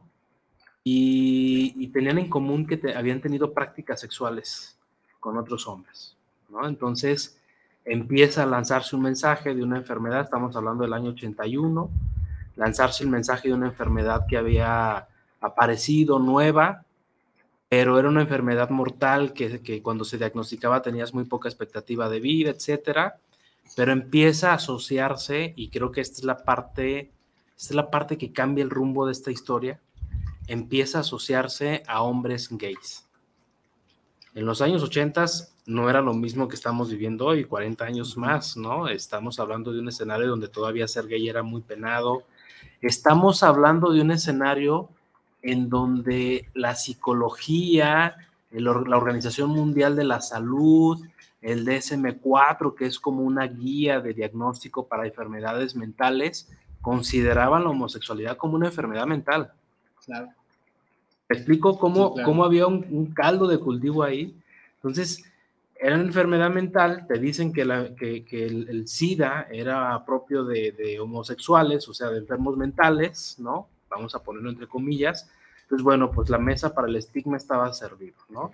Entonces empieza a asociarse mucho a esta, a esta comunidad, a esta población, y, y esto empieza a repercutir mucho en los mensajes. Yo tengo por ahí una, un estudio en donde vamos recuperando este, lo que aparece en la prensa, en los medios, este, y bueno, pues era un mensaje completamente dedicado al tema de la homosexualidad. Eh, digamos que no tardó mucho tiempo. eh, había, hay una, hay una, este, hay un, un- un pasaje, pues hay mucha investigación de Carlos Monsiváis incluso sobre el tema de la moralización del SIDA. Él hablaba de la demonización del SIDA, ¿no? Cómo se demoniza el tema asociado al demonio, literalmente, que eran los que encarnaban las... Digo, el Exacto. de Dios. Eran los que encarnaban el pecado, ¿no? Entonces, pues obviamente alguien que de- se recibía el diagnóstico inmediatamente era asociado no a una enfermedad. Estamos hablando que, que antes de ser una enfermedad adquirió tintes morales. Entonces era asociado a un- una condición maligna. A ese nivel de, de llegamos, ¿no? Las personas con VIH o con SIDA eran agredidas, eran, eran, eran matadas, pues, ¿no? Sí. Eran asesinadas por tener SIDA. La gente le tenía miedo, las corrían de la casa. La familia, el trabajo, los amigos, eran personas que se daban completamente abandonadas. Entonces empezó a haber toda esta, esta asociación a esta población. Después se dieron cuenta que no eran los únicos, que los que se inyectaban también. Después se dieron cuenta, digo, estamos hablando de, de un darse cuenta muy entre comillas, ¿no? Sí. Un- entre signos de interrogación, que los haitianos también tenían mucho SIDA, ¿no? Este, decían ellos, había muchos casos de SIDA, entonces decían, a ver, homosexuales, haitianos, este, eh, hetero, este, se fue el nombre, la, el consumo, que se inyectan drogas, heroinómanos, Ajá. heroinómanos, este, y hemofílicos, ¿no? Por el tema de la transfusión. Sí. Entonces, le llamaban la enfermedad de las cuatro Hs, ¿no? O la enfermedad rosa. Entonces, ¿qué pasó? Pues lo que pasó es que si no eres gay, tú no tienes problema. ¿No? Se generó claro. esta, esta percepción. Tú no eres, gay, entonces olvídate. Tú Una no mala tienes- información eh, haciendo, eh, pues eso, ¿no? Eh, falsas. Claro. No lo puedes controlar porque tú no eres gay. tú no eres gay, entonces, pues bueno, este, siéntete tranquilo, ¿no? Este, a ti no te va a pasar, tú estás por el buen camino, este, por el camino del no pecado. Entonces, ¿qué, qué había sucedido? Pues que las personas empezaron a asumirse como personas no en riesgo, ¿no? Entonces, eso fue el tema de lo que pasó. Ciertamente, eh, ya, ya en la actualidad nosotros ya no hablamos de grupos poblacionales, ¿no? Ya no hablamos, nos referimos más a prácticas. O sea, lo- la- el riesgo de infección no está si eres homosexual o no eres homosexual. Hay muchas personas este, eh, gays o, o ya hay otras formas de ver también el tema de la orientación sexual. Este, y no por eso hay un, van a tener VIH ni les va a dar VIH, ¿no? Hay personas heterosexuales que tienen VIH, ¿no? Entonces, ¿Qué es, ¿Cuál es el punto en común? El punto en común son sus prácticas. En este caso ya hablábamos de, de las vías de transmisión. Son las prácticas sexuales los que ponen en riesgo a las personas. Si eres homosexual, pero tienes relaciones sexuales con múltiples parejas, sobre todo sin protección, estás en riesgo. Sí. Nada más para contextualizar, no sé si viste la película de Filadelfia. Sí. ¿Estás de acuerdo con la postura que presentan ahí? Las cuestiones, cómo está el entorno, como para recomendarla o no. Mira, yo creo que es una película necesariamente de cajón, ¿no? Pero me parece que habló muy bien de un momento histórico de la enfermedad. Para hablar de ese momento, para que nos entiendan. Sí, sí, sí, creo que eso es una buena, buena forma. ¿Por qué? Porque habla de un personaje que se enferma, incluso creo que, que hace años que la vi, pues, ¿no? Este, no sabía que me lo ibas a preguntar, como para haberlo visto de nuevo, pero creo que traía sarcoma de Kaposi, o sea, eran manchitas en la piel, que es cáncer, ¿no? Y este, y bueno, creo que pierde su trabajo, un abogado muy prominente, este prometedor, pierde su trabajo porque todos le tienen miedo y él demanda y dice, no, o sea, aquí hay derechos, ¿no? Pero creo que es, que es un escenario de un momento histórico en donde, en donde incluso, y aquí es donde me parece que es la parte difícil, triste muchas veces, más bien, más bien ganó el silencio. Con Filadelfia, lo que gana es la palabra. Hay una voz, hay un, hay un personaje que se hace escuchar y pelea. Pero en realidad lo que pasó normalmente es que la gente no peleó. ¿Por qué? Porque ya empezó a haber miedo, ¿no? El miedo al que me rechazaran, al que me dijeran, al que me asociaran, al que, al que se diera cuenta mi pareja, al que se diera cuenta mis hijos, cómo le digo a mi hijo que yo tengo VIH, cómo le digo a mi hijo que él también tiene VIH, cómo le explico a mi hijo que yo se lo transmití. Entonces, la consecuencia fue el silencio. Yo creo que el tema de, Filadelfia a lo mejor incluso hasta raya un poco en lo, en lo optimista, hablando un poco del planteamiento desde mi punto de vista, porque en realidad lo que se dio fue algo más trágico, que fue el silencio. ¿no? Ah, no sé si quieras platicarnos o, lo, mandamos más adelante, eh, ya que andamos en definiciones y, algo temas técnicos un poco, eh, el tema de la detección. Eh, para, del proceso de, de, tener el VIH, ya el virus ya entró a presentar ya el síndrome, eh, bueno, puede pasar, pero ¿en qué momento se puede detectar? No sé si nos quieres platicar ahorita de eso o seguimos con otro tema y lo lanzamos para otro momento. No, si ya me lo preguntas porque seguramente ya mucha gente también se lo está preguntando, ¿no? Ok. Este, y mira, curiosamente también he estado poniendo el tema para que me preguntes eso, Tocayo, entonces vamos entrándole. Mira, yo decía hace un momento que una persona adquiere virus y pasan años incluso para que desarrolle el SIDA. Entonces el efecto que tenemos es que eh, esta persona puede vivir con el virus sin saber que lo tiene y lo que es peor, pues puede vivir con el virus sin saber que lo tiene en franco camino al desarrollo del SIDA, pero también transmitiéndolo.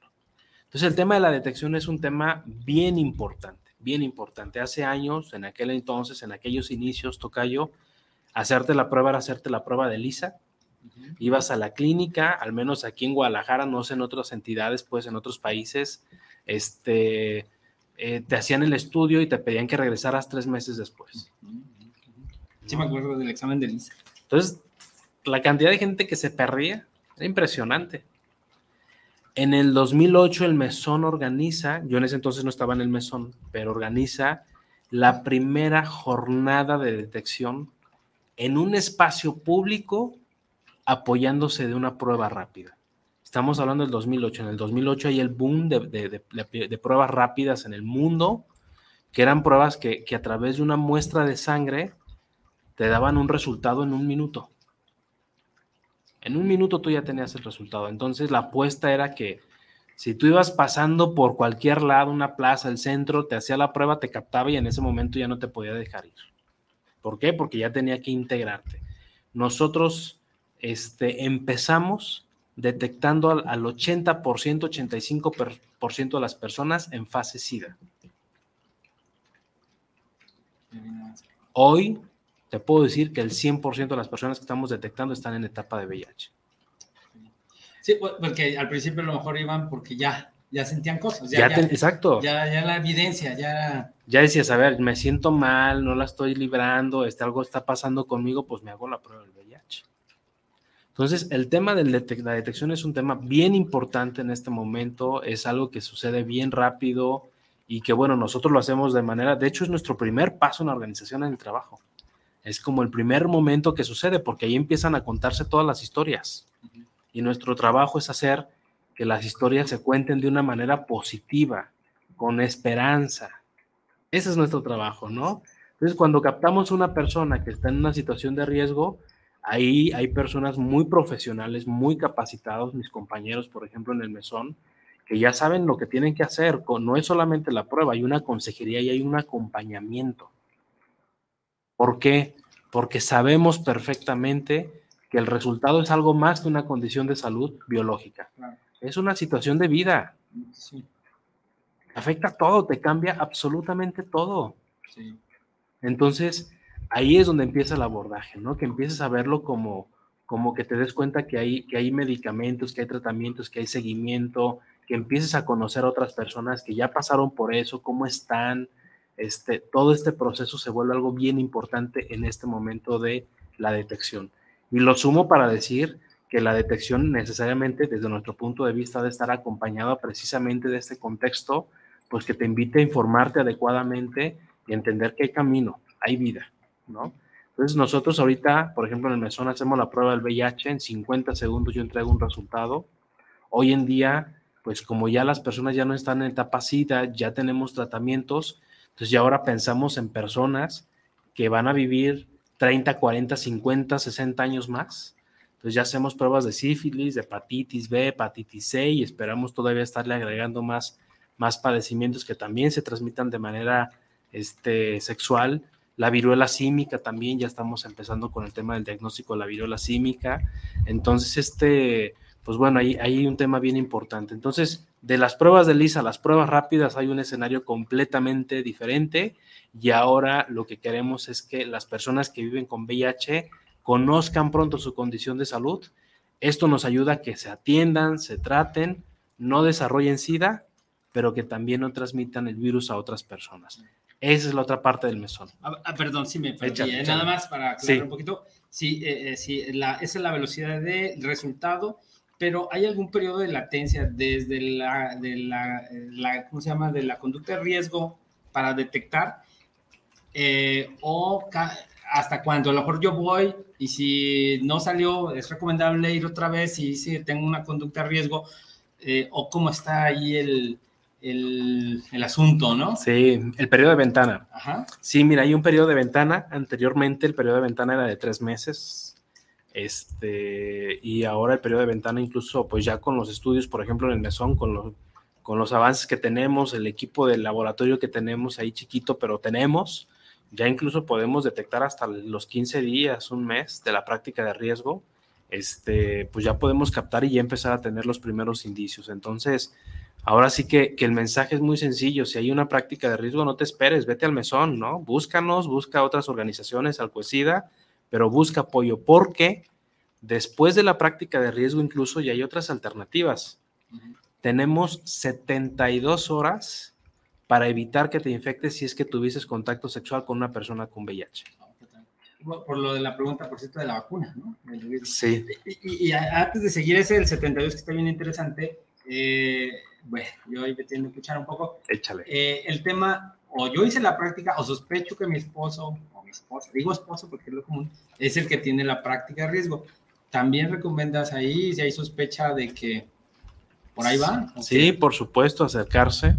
Digo, es importante que se aclaren las dudas, que, que se pueda, pues ahora sí que trabajar también este tema de, de las fantasías para ver qué tanto sí, qué tanto no. A lo mejor habrá algunas que, nosotros no podamos constatar como esto de la pareja, pero bueno, tenemos un programa que se llama Salva tu bebé del SIDA, que atiende a mujeres embarazadas para que no transmitan el virus a sus bebés y pues el 80%, 90% adquirieron el virus a través de sus parejas que consideraban estables.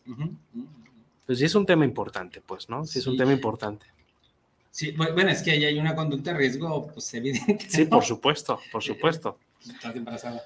Ahora sí que, que sí, efectivamente, ¿no? Y, y, digamos que si, si es una persona que además pues tiene, tiene múltiples parejas, este, por cualquier circunstancia, ¿no? Hay muchas situaciones, este, pues lo adecuado es acercarse, pedir apoyo, pues en este caso te digo, tenemos 72 horas después de la práctica o si va a seguir habiendo este tipo de prácticas, también tenemos un sistema que le llamamos PrEP para que las personas, pues eh, si no pueden cambiar este estilo de vida, esta, esta, esta condición de vida, esta situación de vida, pues bueno, se protejan y no se infecten. ¿Y, en qué consiste esto del 72 horas? Sí. Bueno, te hacen la prueba y ¿qué? ¿Qué es una inyección? ¿Son medicamentos, yoga? sí. Digo, porque también ya me platicarás, si quieres platicar un poco del tema, porque hubo también un momento, y creo que todavía sigue habiendo gente que no cree que existe esta enfermedad. Sí, sí, sí, también ese es otro tema, pero bueno, este, no, mira, ahí, ahí ha evolucionado mucho, ya hablamos de pruebas rápidas, de cómo nos dan nuevas posibilidades y ahora tenemos tratamientos incluso que sabemos que si los suministramos antes de la infección, en personas que tienen constantemente prácticas de riesgo, el medicamento funciona como barrera protectora. Ojo, únicamente el tema del VIH, no otras infecciones. El tema, lo que hacemos pues es una estrategia combinada de este medicamento con el uso de métodos de barrera como el condón, pero ya el medicamento ya de antemano te va protegiendo con una efectividad muy alta. ¿Sí? O personas que ya tuvieron la práctica, voy a poner un ejemplo muy concreto, cuando hay abuso sexual, entonces a esas personas que por lo regular no conocen la condición de salud de, del violador, entonces, pues bueno, ahí nos podemos acercar para poder tener este apoyo y evitar que esa persona, dentro de las muchas cosas que pueden pasar también después de una violación, pues al menos quitarle el peso de que pueda tener el riesgo de VIH. ¿Me explico? También con suministro de medicamentos, este, que lo que hacen es evitar que el virus se instale y por lo tanto la información, digamos, ya, ya se tramite, ¿no? Ya se formalice. Y muere en su periodo el virus y ya. Y es desechado y vámonos.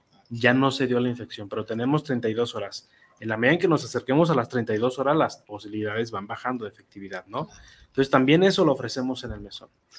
Fíjate que yo, yo, yo conocí a Manuel este, justamente por el tema de las detecciones rápidas y de las mamás.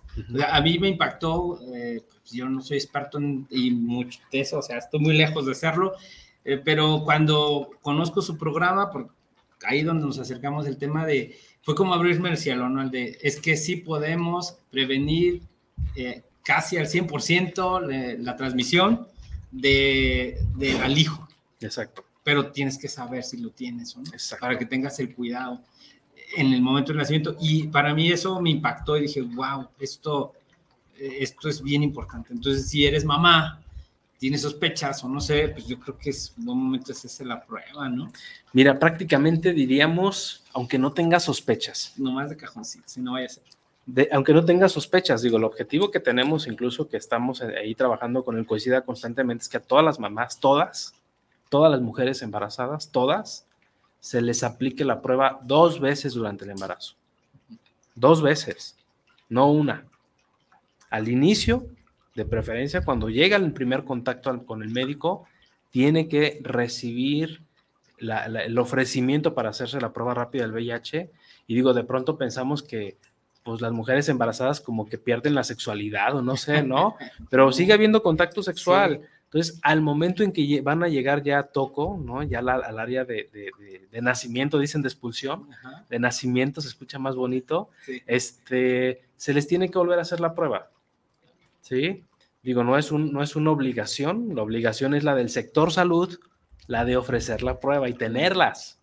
¿Por qué? Porque tenemos que identificar a las mamás, este, eh, a todas. Sí, ahora sí que no podemos partir. Afortunadamente ya se cambió la norma, pero antes se decía que nada más se le ofrecía la prueba, literalmente se decía a drogadictos, a prostitutas y a, a personas con tatuajes, ¿no? Digo, ya afortunadamente hasta las palabras y los conceptos ya no están, ya desaparecieron. Ahora entendemos que alguien que ha tenido una situación de riesgo tiene que hacerse la prueba. Las mujeres embarazadas deben de tener dentro de todo su protocolo el ofrecimiento de la prueba de VIH. Entonces, la invitación ahora, ahora que estamos haciendo muchas invitaciones, ¿no? Pues es que si quien nos escuche, donde quiera que esté, si está en el embarazo, sabemos que es un tema difícil, que genera mucha angustia, genera mucho miedo, este, pero entender que, el beneficio es mayor, ¿no? Esta semana, fíjate, el año pasado nosotros no tenemos identificado a ningún niño con VIH en el estado, cosa que nos llena de mucho gusto, pero este año, esta semana, ya identificamos el primero. Y tiene que ver precisamente con casos donde no se le ofreció la prueba a la mujer.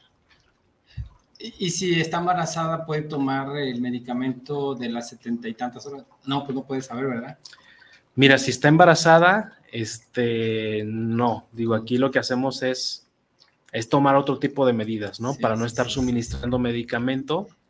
Sí, y aparte se enteran como hasta el mes de que están embarazadas a veces. Sí, exactamente, entonces pues no. Cuando muy pronto, digo. Exacto, no, aquí el, tema es hacerse la prueba, obviamente la invitación a utilizar pues métodos de barrera, a hablar con la pareja en el escenario ideal, pero bueno, lo que hacemos es eso, captamos a la mujer, que está embarazada y una vez que la identificamos es el abordaje médico, el tratamiento y la atención psicológica. Eso es bien importante.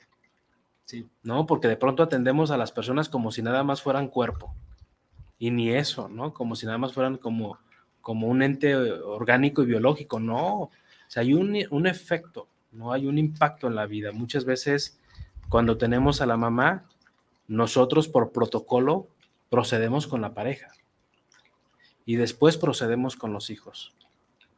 Y esto nos ha llevado a detectar incluso familias completas, ¿no? Entonces, no es un tema sencillo, evidentemente tenemos que ser cautos y cuidar mucho pues la parte de los vínculos, el cariño que se tiene con la familia, con la pareja, la parte afectiva, ¿no? Este, pues que es bien importante para una persona que tiene todavía mucha vida por delante. Te voy a leer unos otros mensajitos. Dale, dale, dale. Para irnos también a que nos hables un poco, de, un poco más del mesón, ya entrar en la materia.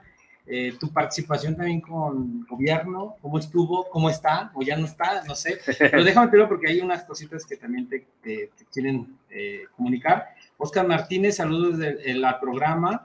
Eh, les escucho en el SAUS. El mesón, ¿cómo se sostiene? Ya que están haciendo un gran trabajo de salud.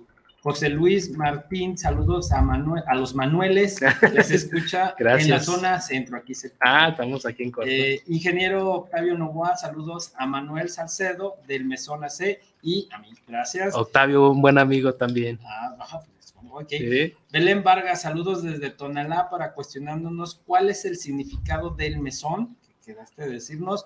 Antonio Hernández, saludos, los escucho en la colonia Quinta Velarde ¿Podrían repetir el domicilio de la menudería, por favor? Sí, ahorita te lo digo porque no lo sé, pero ahorita te lo digo. Eh, Angélica Campana, saludos desde Cartagena, saludos México y saludos al mesón. Chévere informativo su programa. Salvador Ortega, saludos. saludos desde Zapopan, centro para el programa. ¿El mesón puede recibir algún tipo de donativo?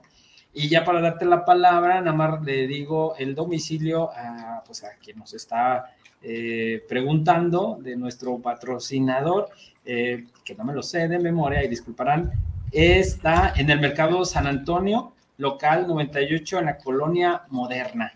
Muy bien. Un menudito y mañana que sábado. Ay, un menú, sí. Y, los que ya lo pidieron, Anita ya ahí tiene el, eh, porque hay por uno que dijo que lo quería, Anita ya lo apuntó, este, pues ya saben, ¿no?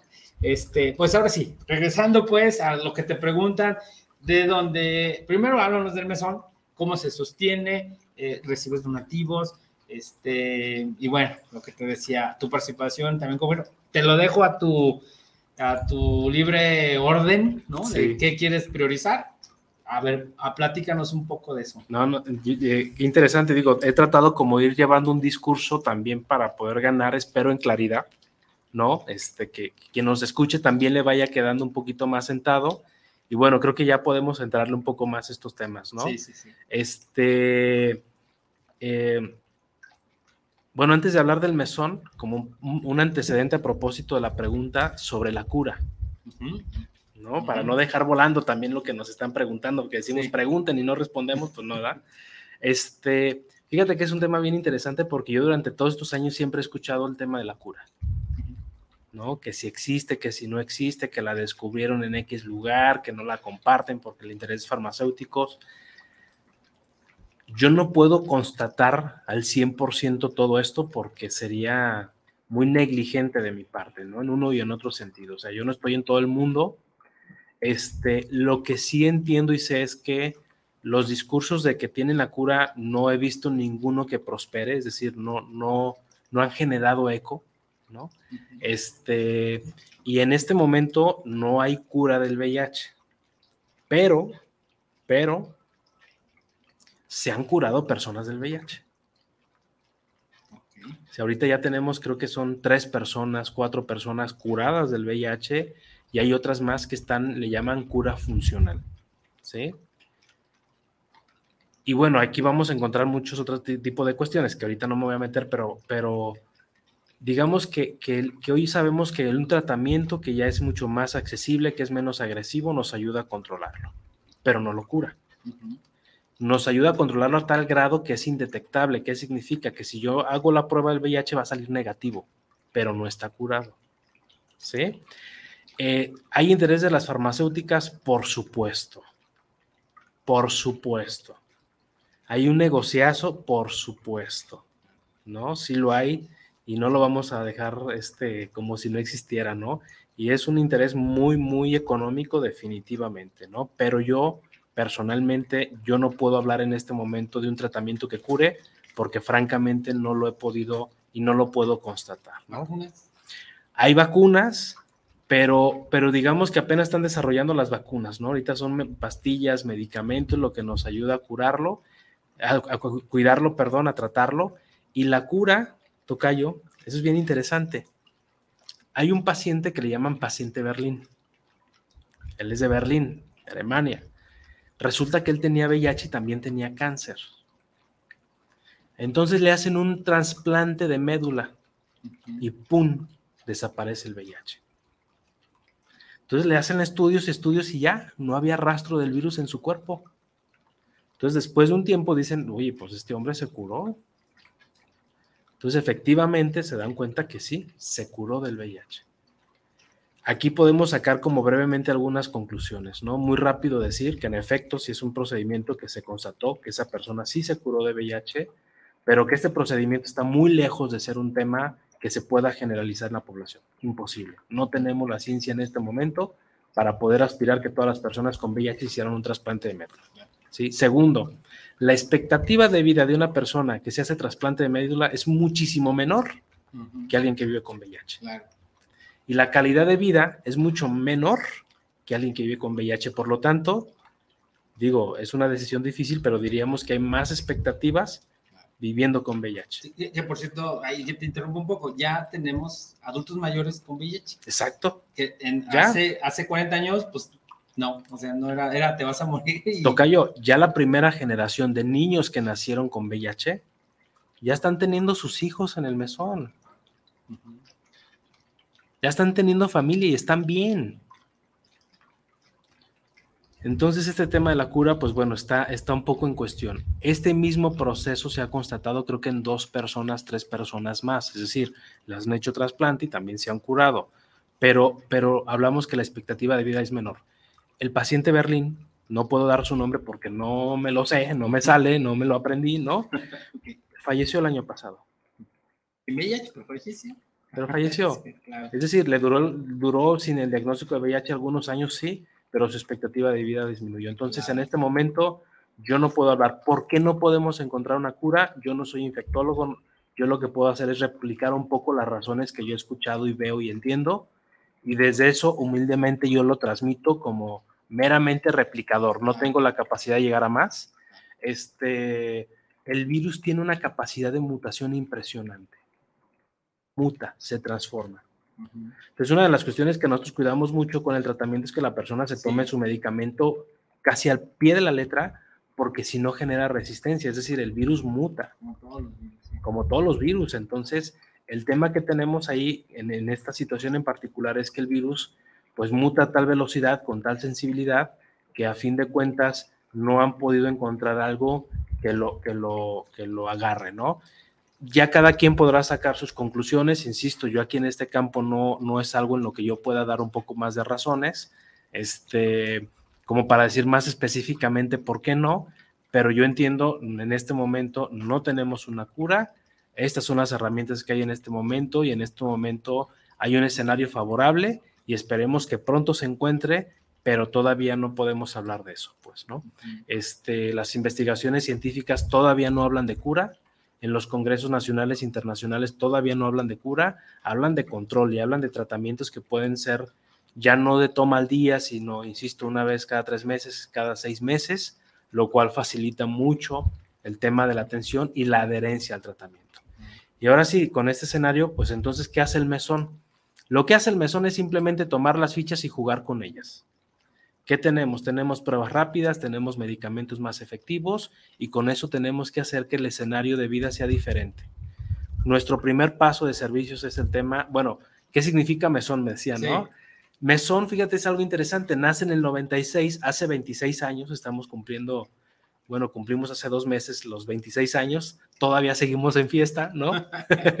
es viernes este, además. exactamente, este, eh, pero cumplimos 26 años y hace 26 años estamos en ese escenario en donde las personas se diagnosticaban en fase SIDA, no había tratamientos, no los querían en casa, en trabajo, en los amigos, entonces terminaban o en el hospital ya en la etapa SIDA o en calle. Entonces el mesón empieza, se convierte en un albergue, pronto se convierte en un albergue, no inició como un albergue, inició como un espacio donde daban atención psicológica, había grupos, qué sé yo. Entonces de pronto dicen, sabes que es mucha la gente, necesitamos un lugar donde puedan pasar la noche. Se abren la puerta, los fundadores este, le donan al mesón dos fincas en el centro, que es donde actualmente estamos, y ahí se convierte en un albergue. Entonces, pues empieza a ser un espacio donde las personas con VIH y algunas más con SIDA, porque pronto abrimos ya después una clínica de atención médica para personas en fase terminal o en recuperación, este, pues llegaran al mesón y se encontraran en un espacio cálido, en una casa. Ese es el sentido del mesón. El mesón es la gran mesa donde todos se sientan a comer, ¿no? Y era recuperar un poco esta, esta idea y esta imagen de este lugar donde las personas que eran rechazadas en casi todos lados podían encontrar un lugar donde podían ser aceptadas. Ese es el sentido. De ahí el origen de, la misericordia divina, ¿no? Que, que, después se entendió mucho como el tema religioso. Mesón no es una institución religiosa. Yo no soy un religioso, me dicen mucho que, que esperan encontrarse al padre Manuel Salcedo. Digo, sí, soy, soy padre, pero de dos niñas, ¿no? Ahí les mando un beso por si me están escuchando, porque me han escuchado, dicen que soy muy aburrido, ¿no? Pero bueno, este, entonces, bueno, pues no, o sea, somos una institución laica, trabajamos en tema de salud pública y esa es nuestra, nuestra perspectiva, ¿no? Entonces, el mesón testea, es el primer paso. Hace la prueba del VIH, actualmente sífilis, hepatitis B y hepatitis C.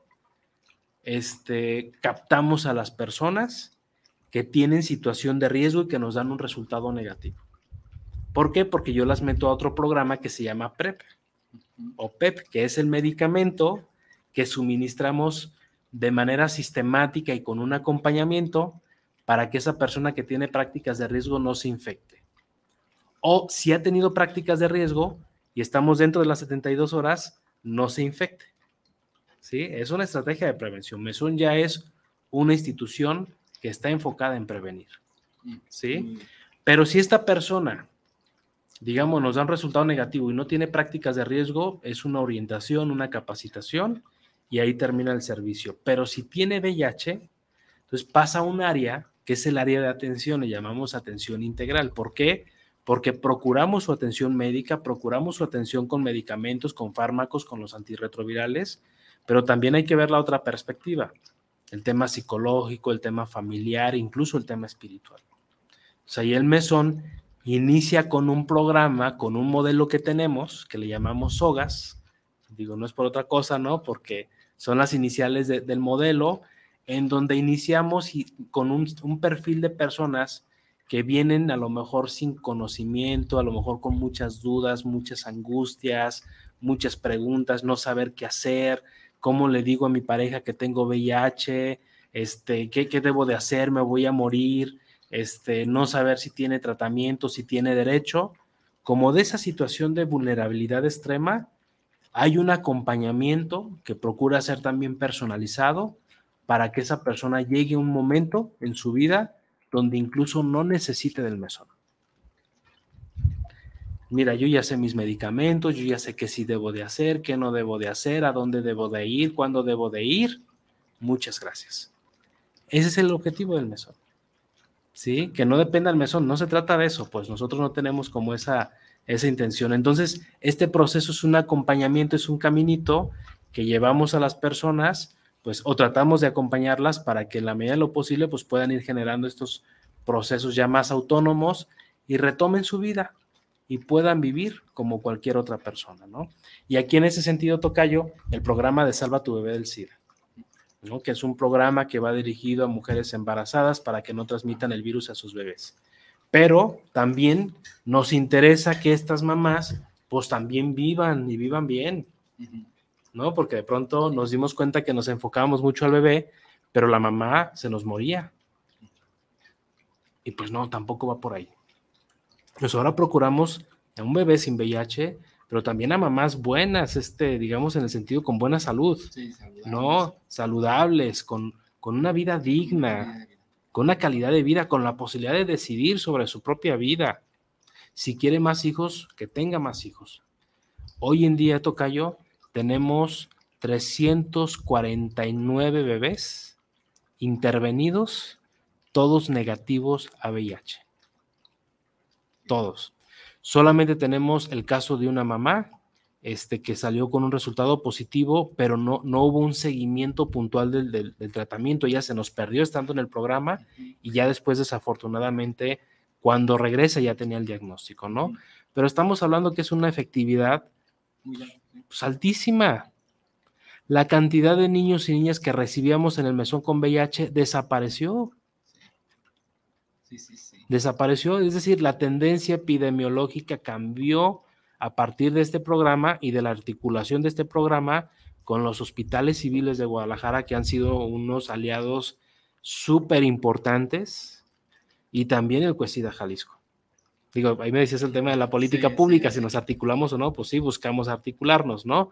Hoy en día esta articulación está un poco accidentada, este, de pronto eh, no, no parece que nos ven así como con buenos ojos, ¿no? A las organizaciones, pero ahí seguimos pujando, pues, ¿no? Y, afortunadamente hay quienes sí nos dan entrada, hay quienes no, pero es un programa que termina siendo, ¿cómo se dice? Transeccional. Ajá, transeccional, sí. Sí, o sea, más allá de las, las administraciones, porque vemos que entran funcionarios y se van funcionarios, pero sigue estando el problema y no hay nadie que nos ayude a articular. Entonces, esa es la parte de la función que hace el mesón, ¿no? Entonces, estos servicios, testeo, la prueba rápida de VIH, sífilis, hepatitis B y hepatitis C, PrEP, PEP como mecanismo de prevención, medicamento antirretroviral para prevenir la infección en personas que tienen situaciones de riesgo, pero también la atención con capacitación en VIH, atención psicológica, terapia, tenemos grupos, grupos de autoapoyo, grupo de mujeres, grupo de, de hombres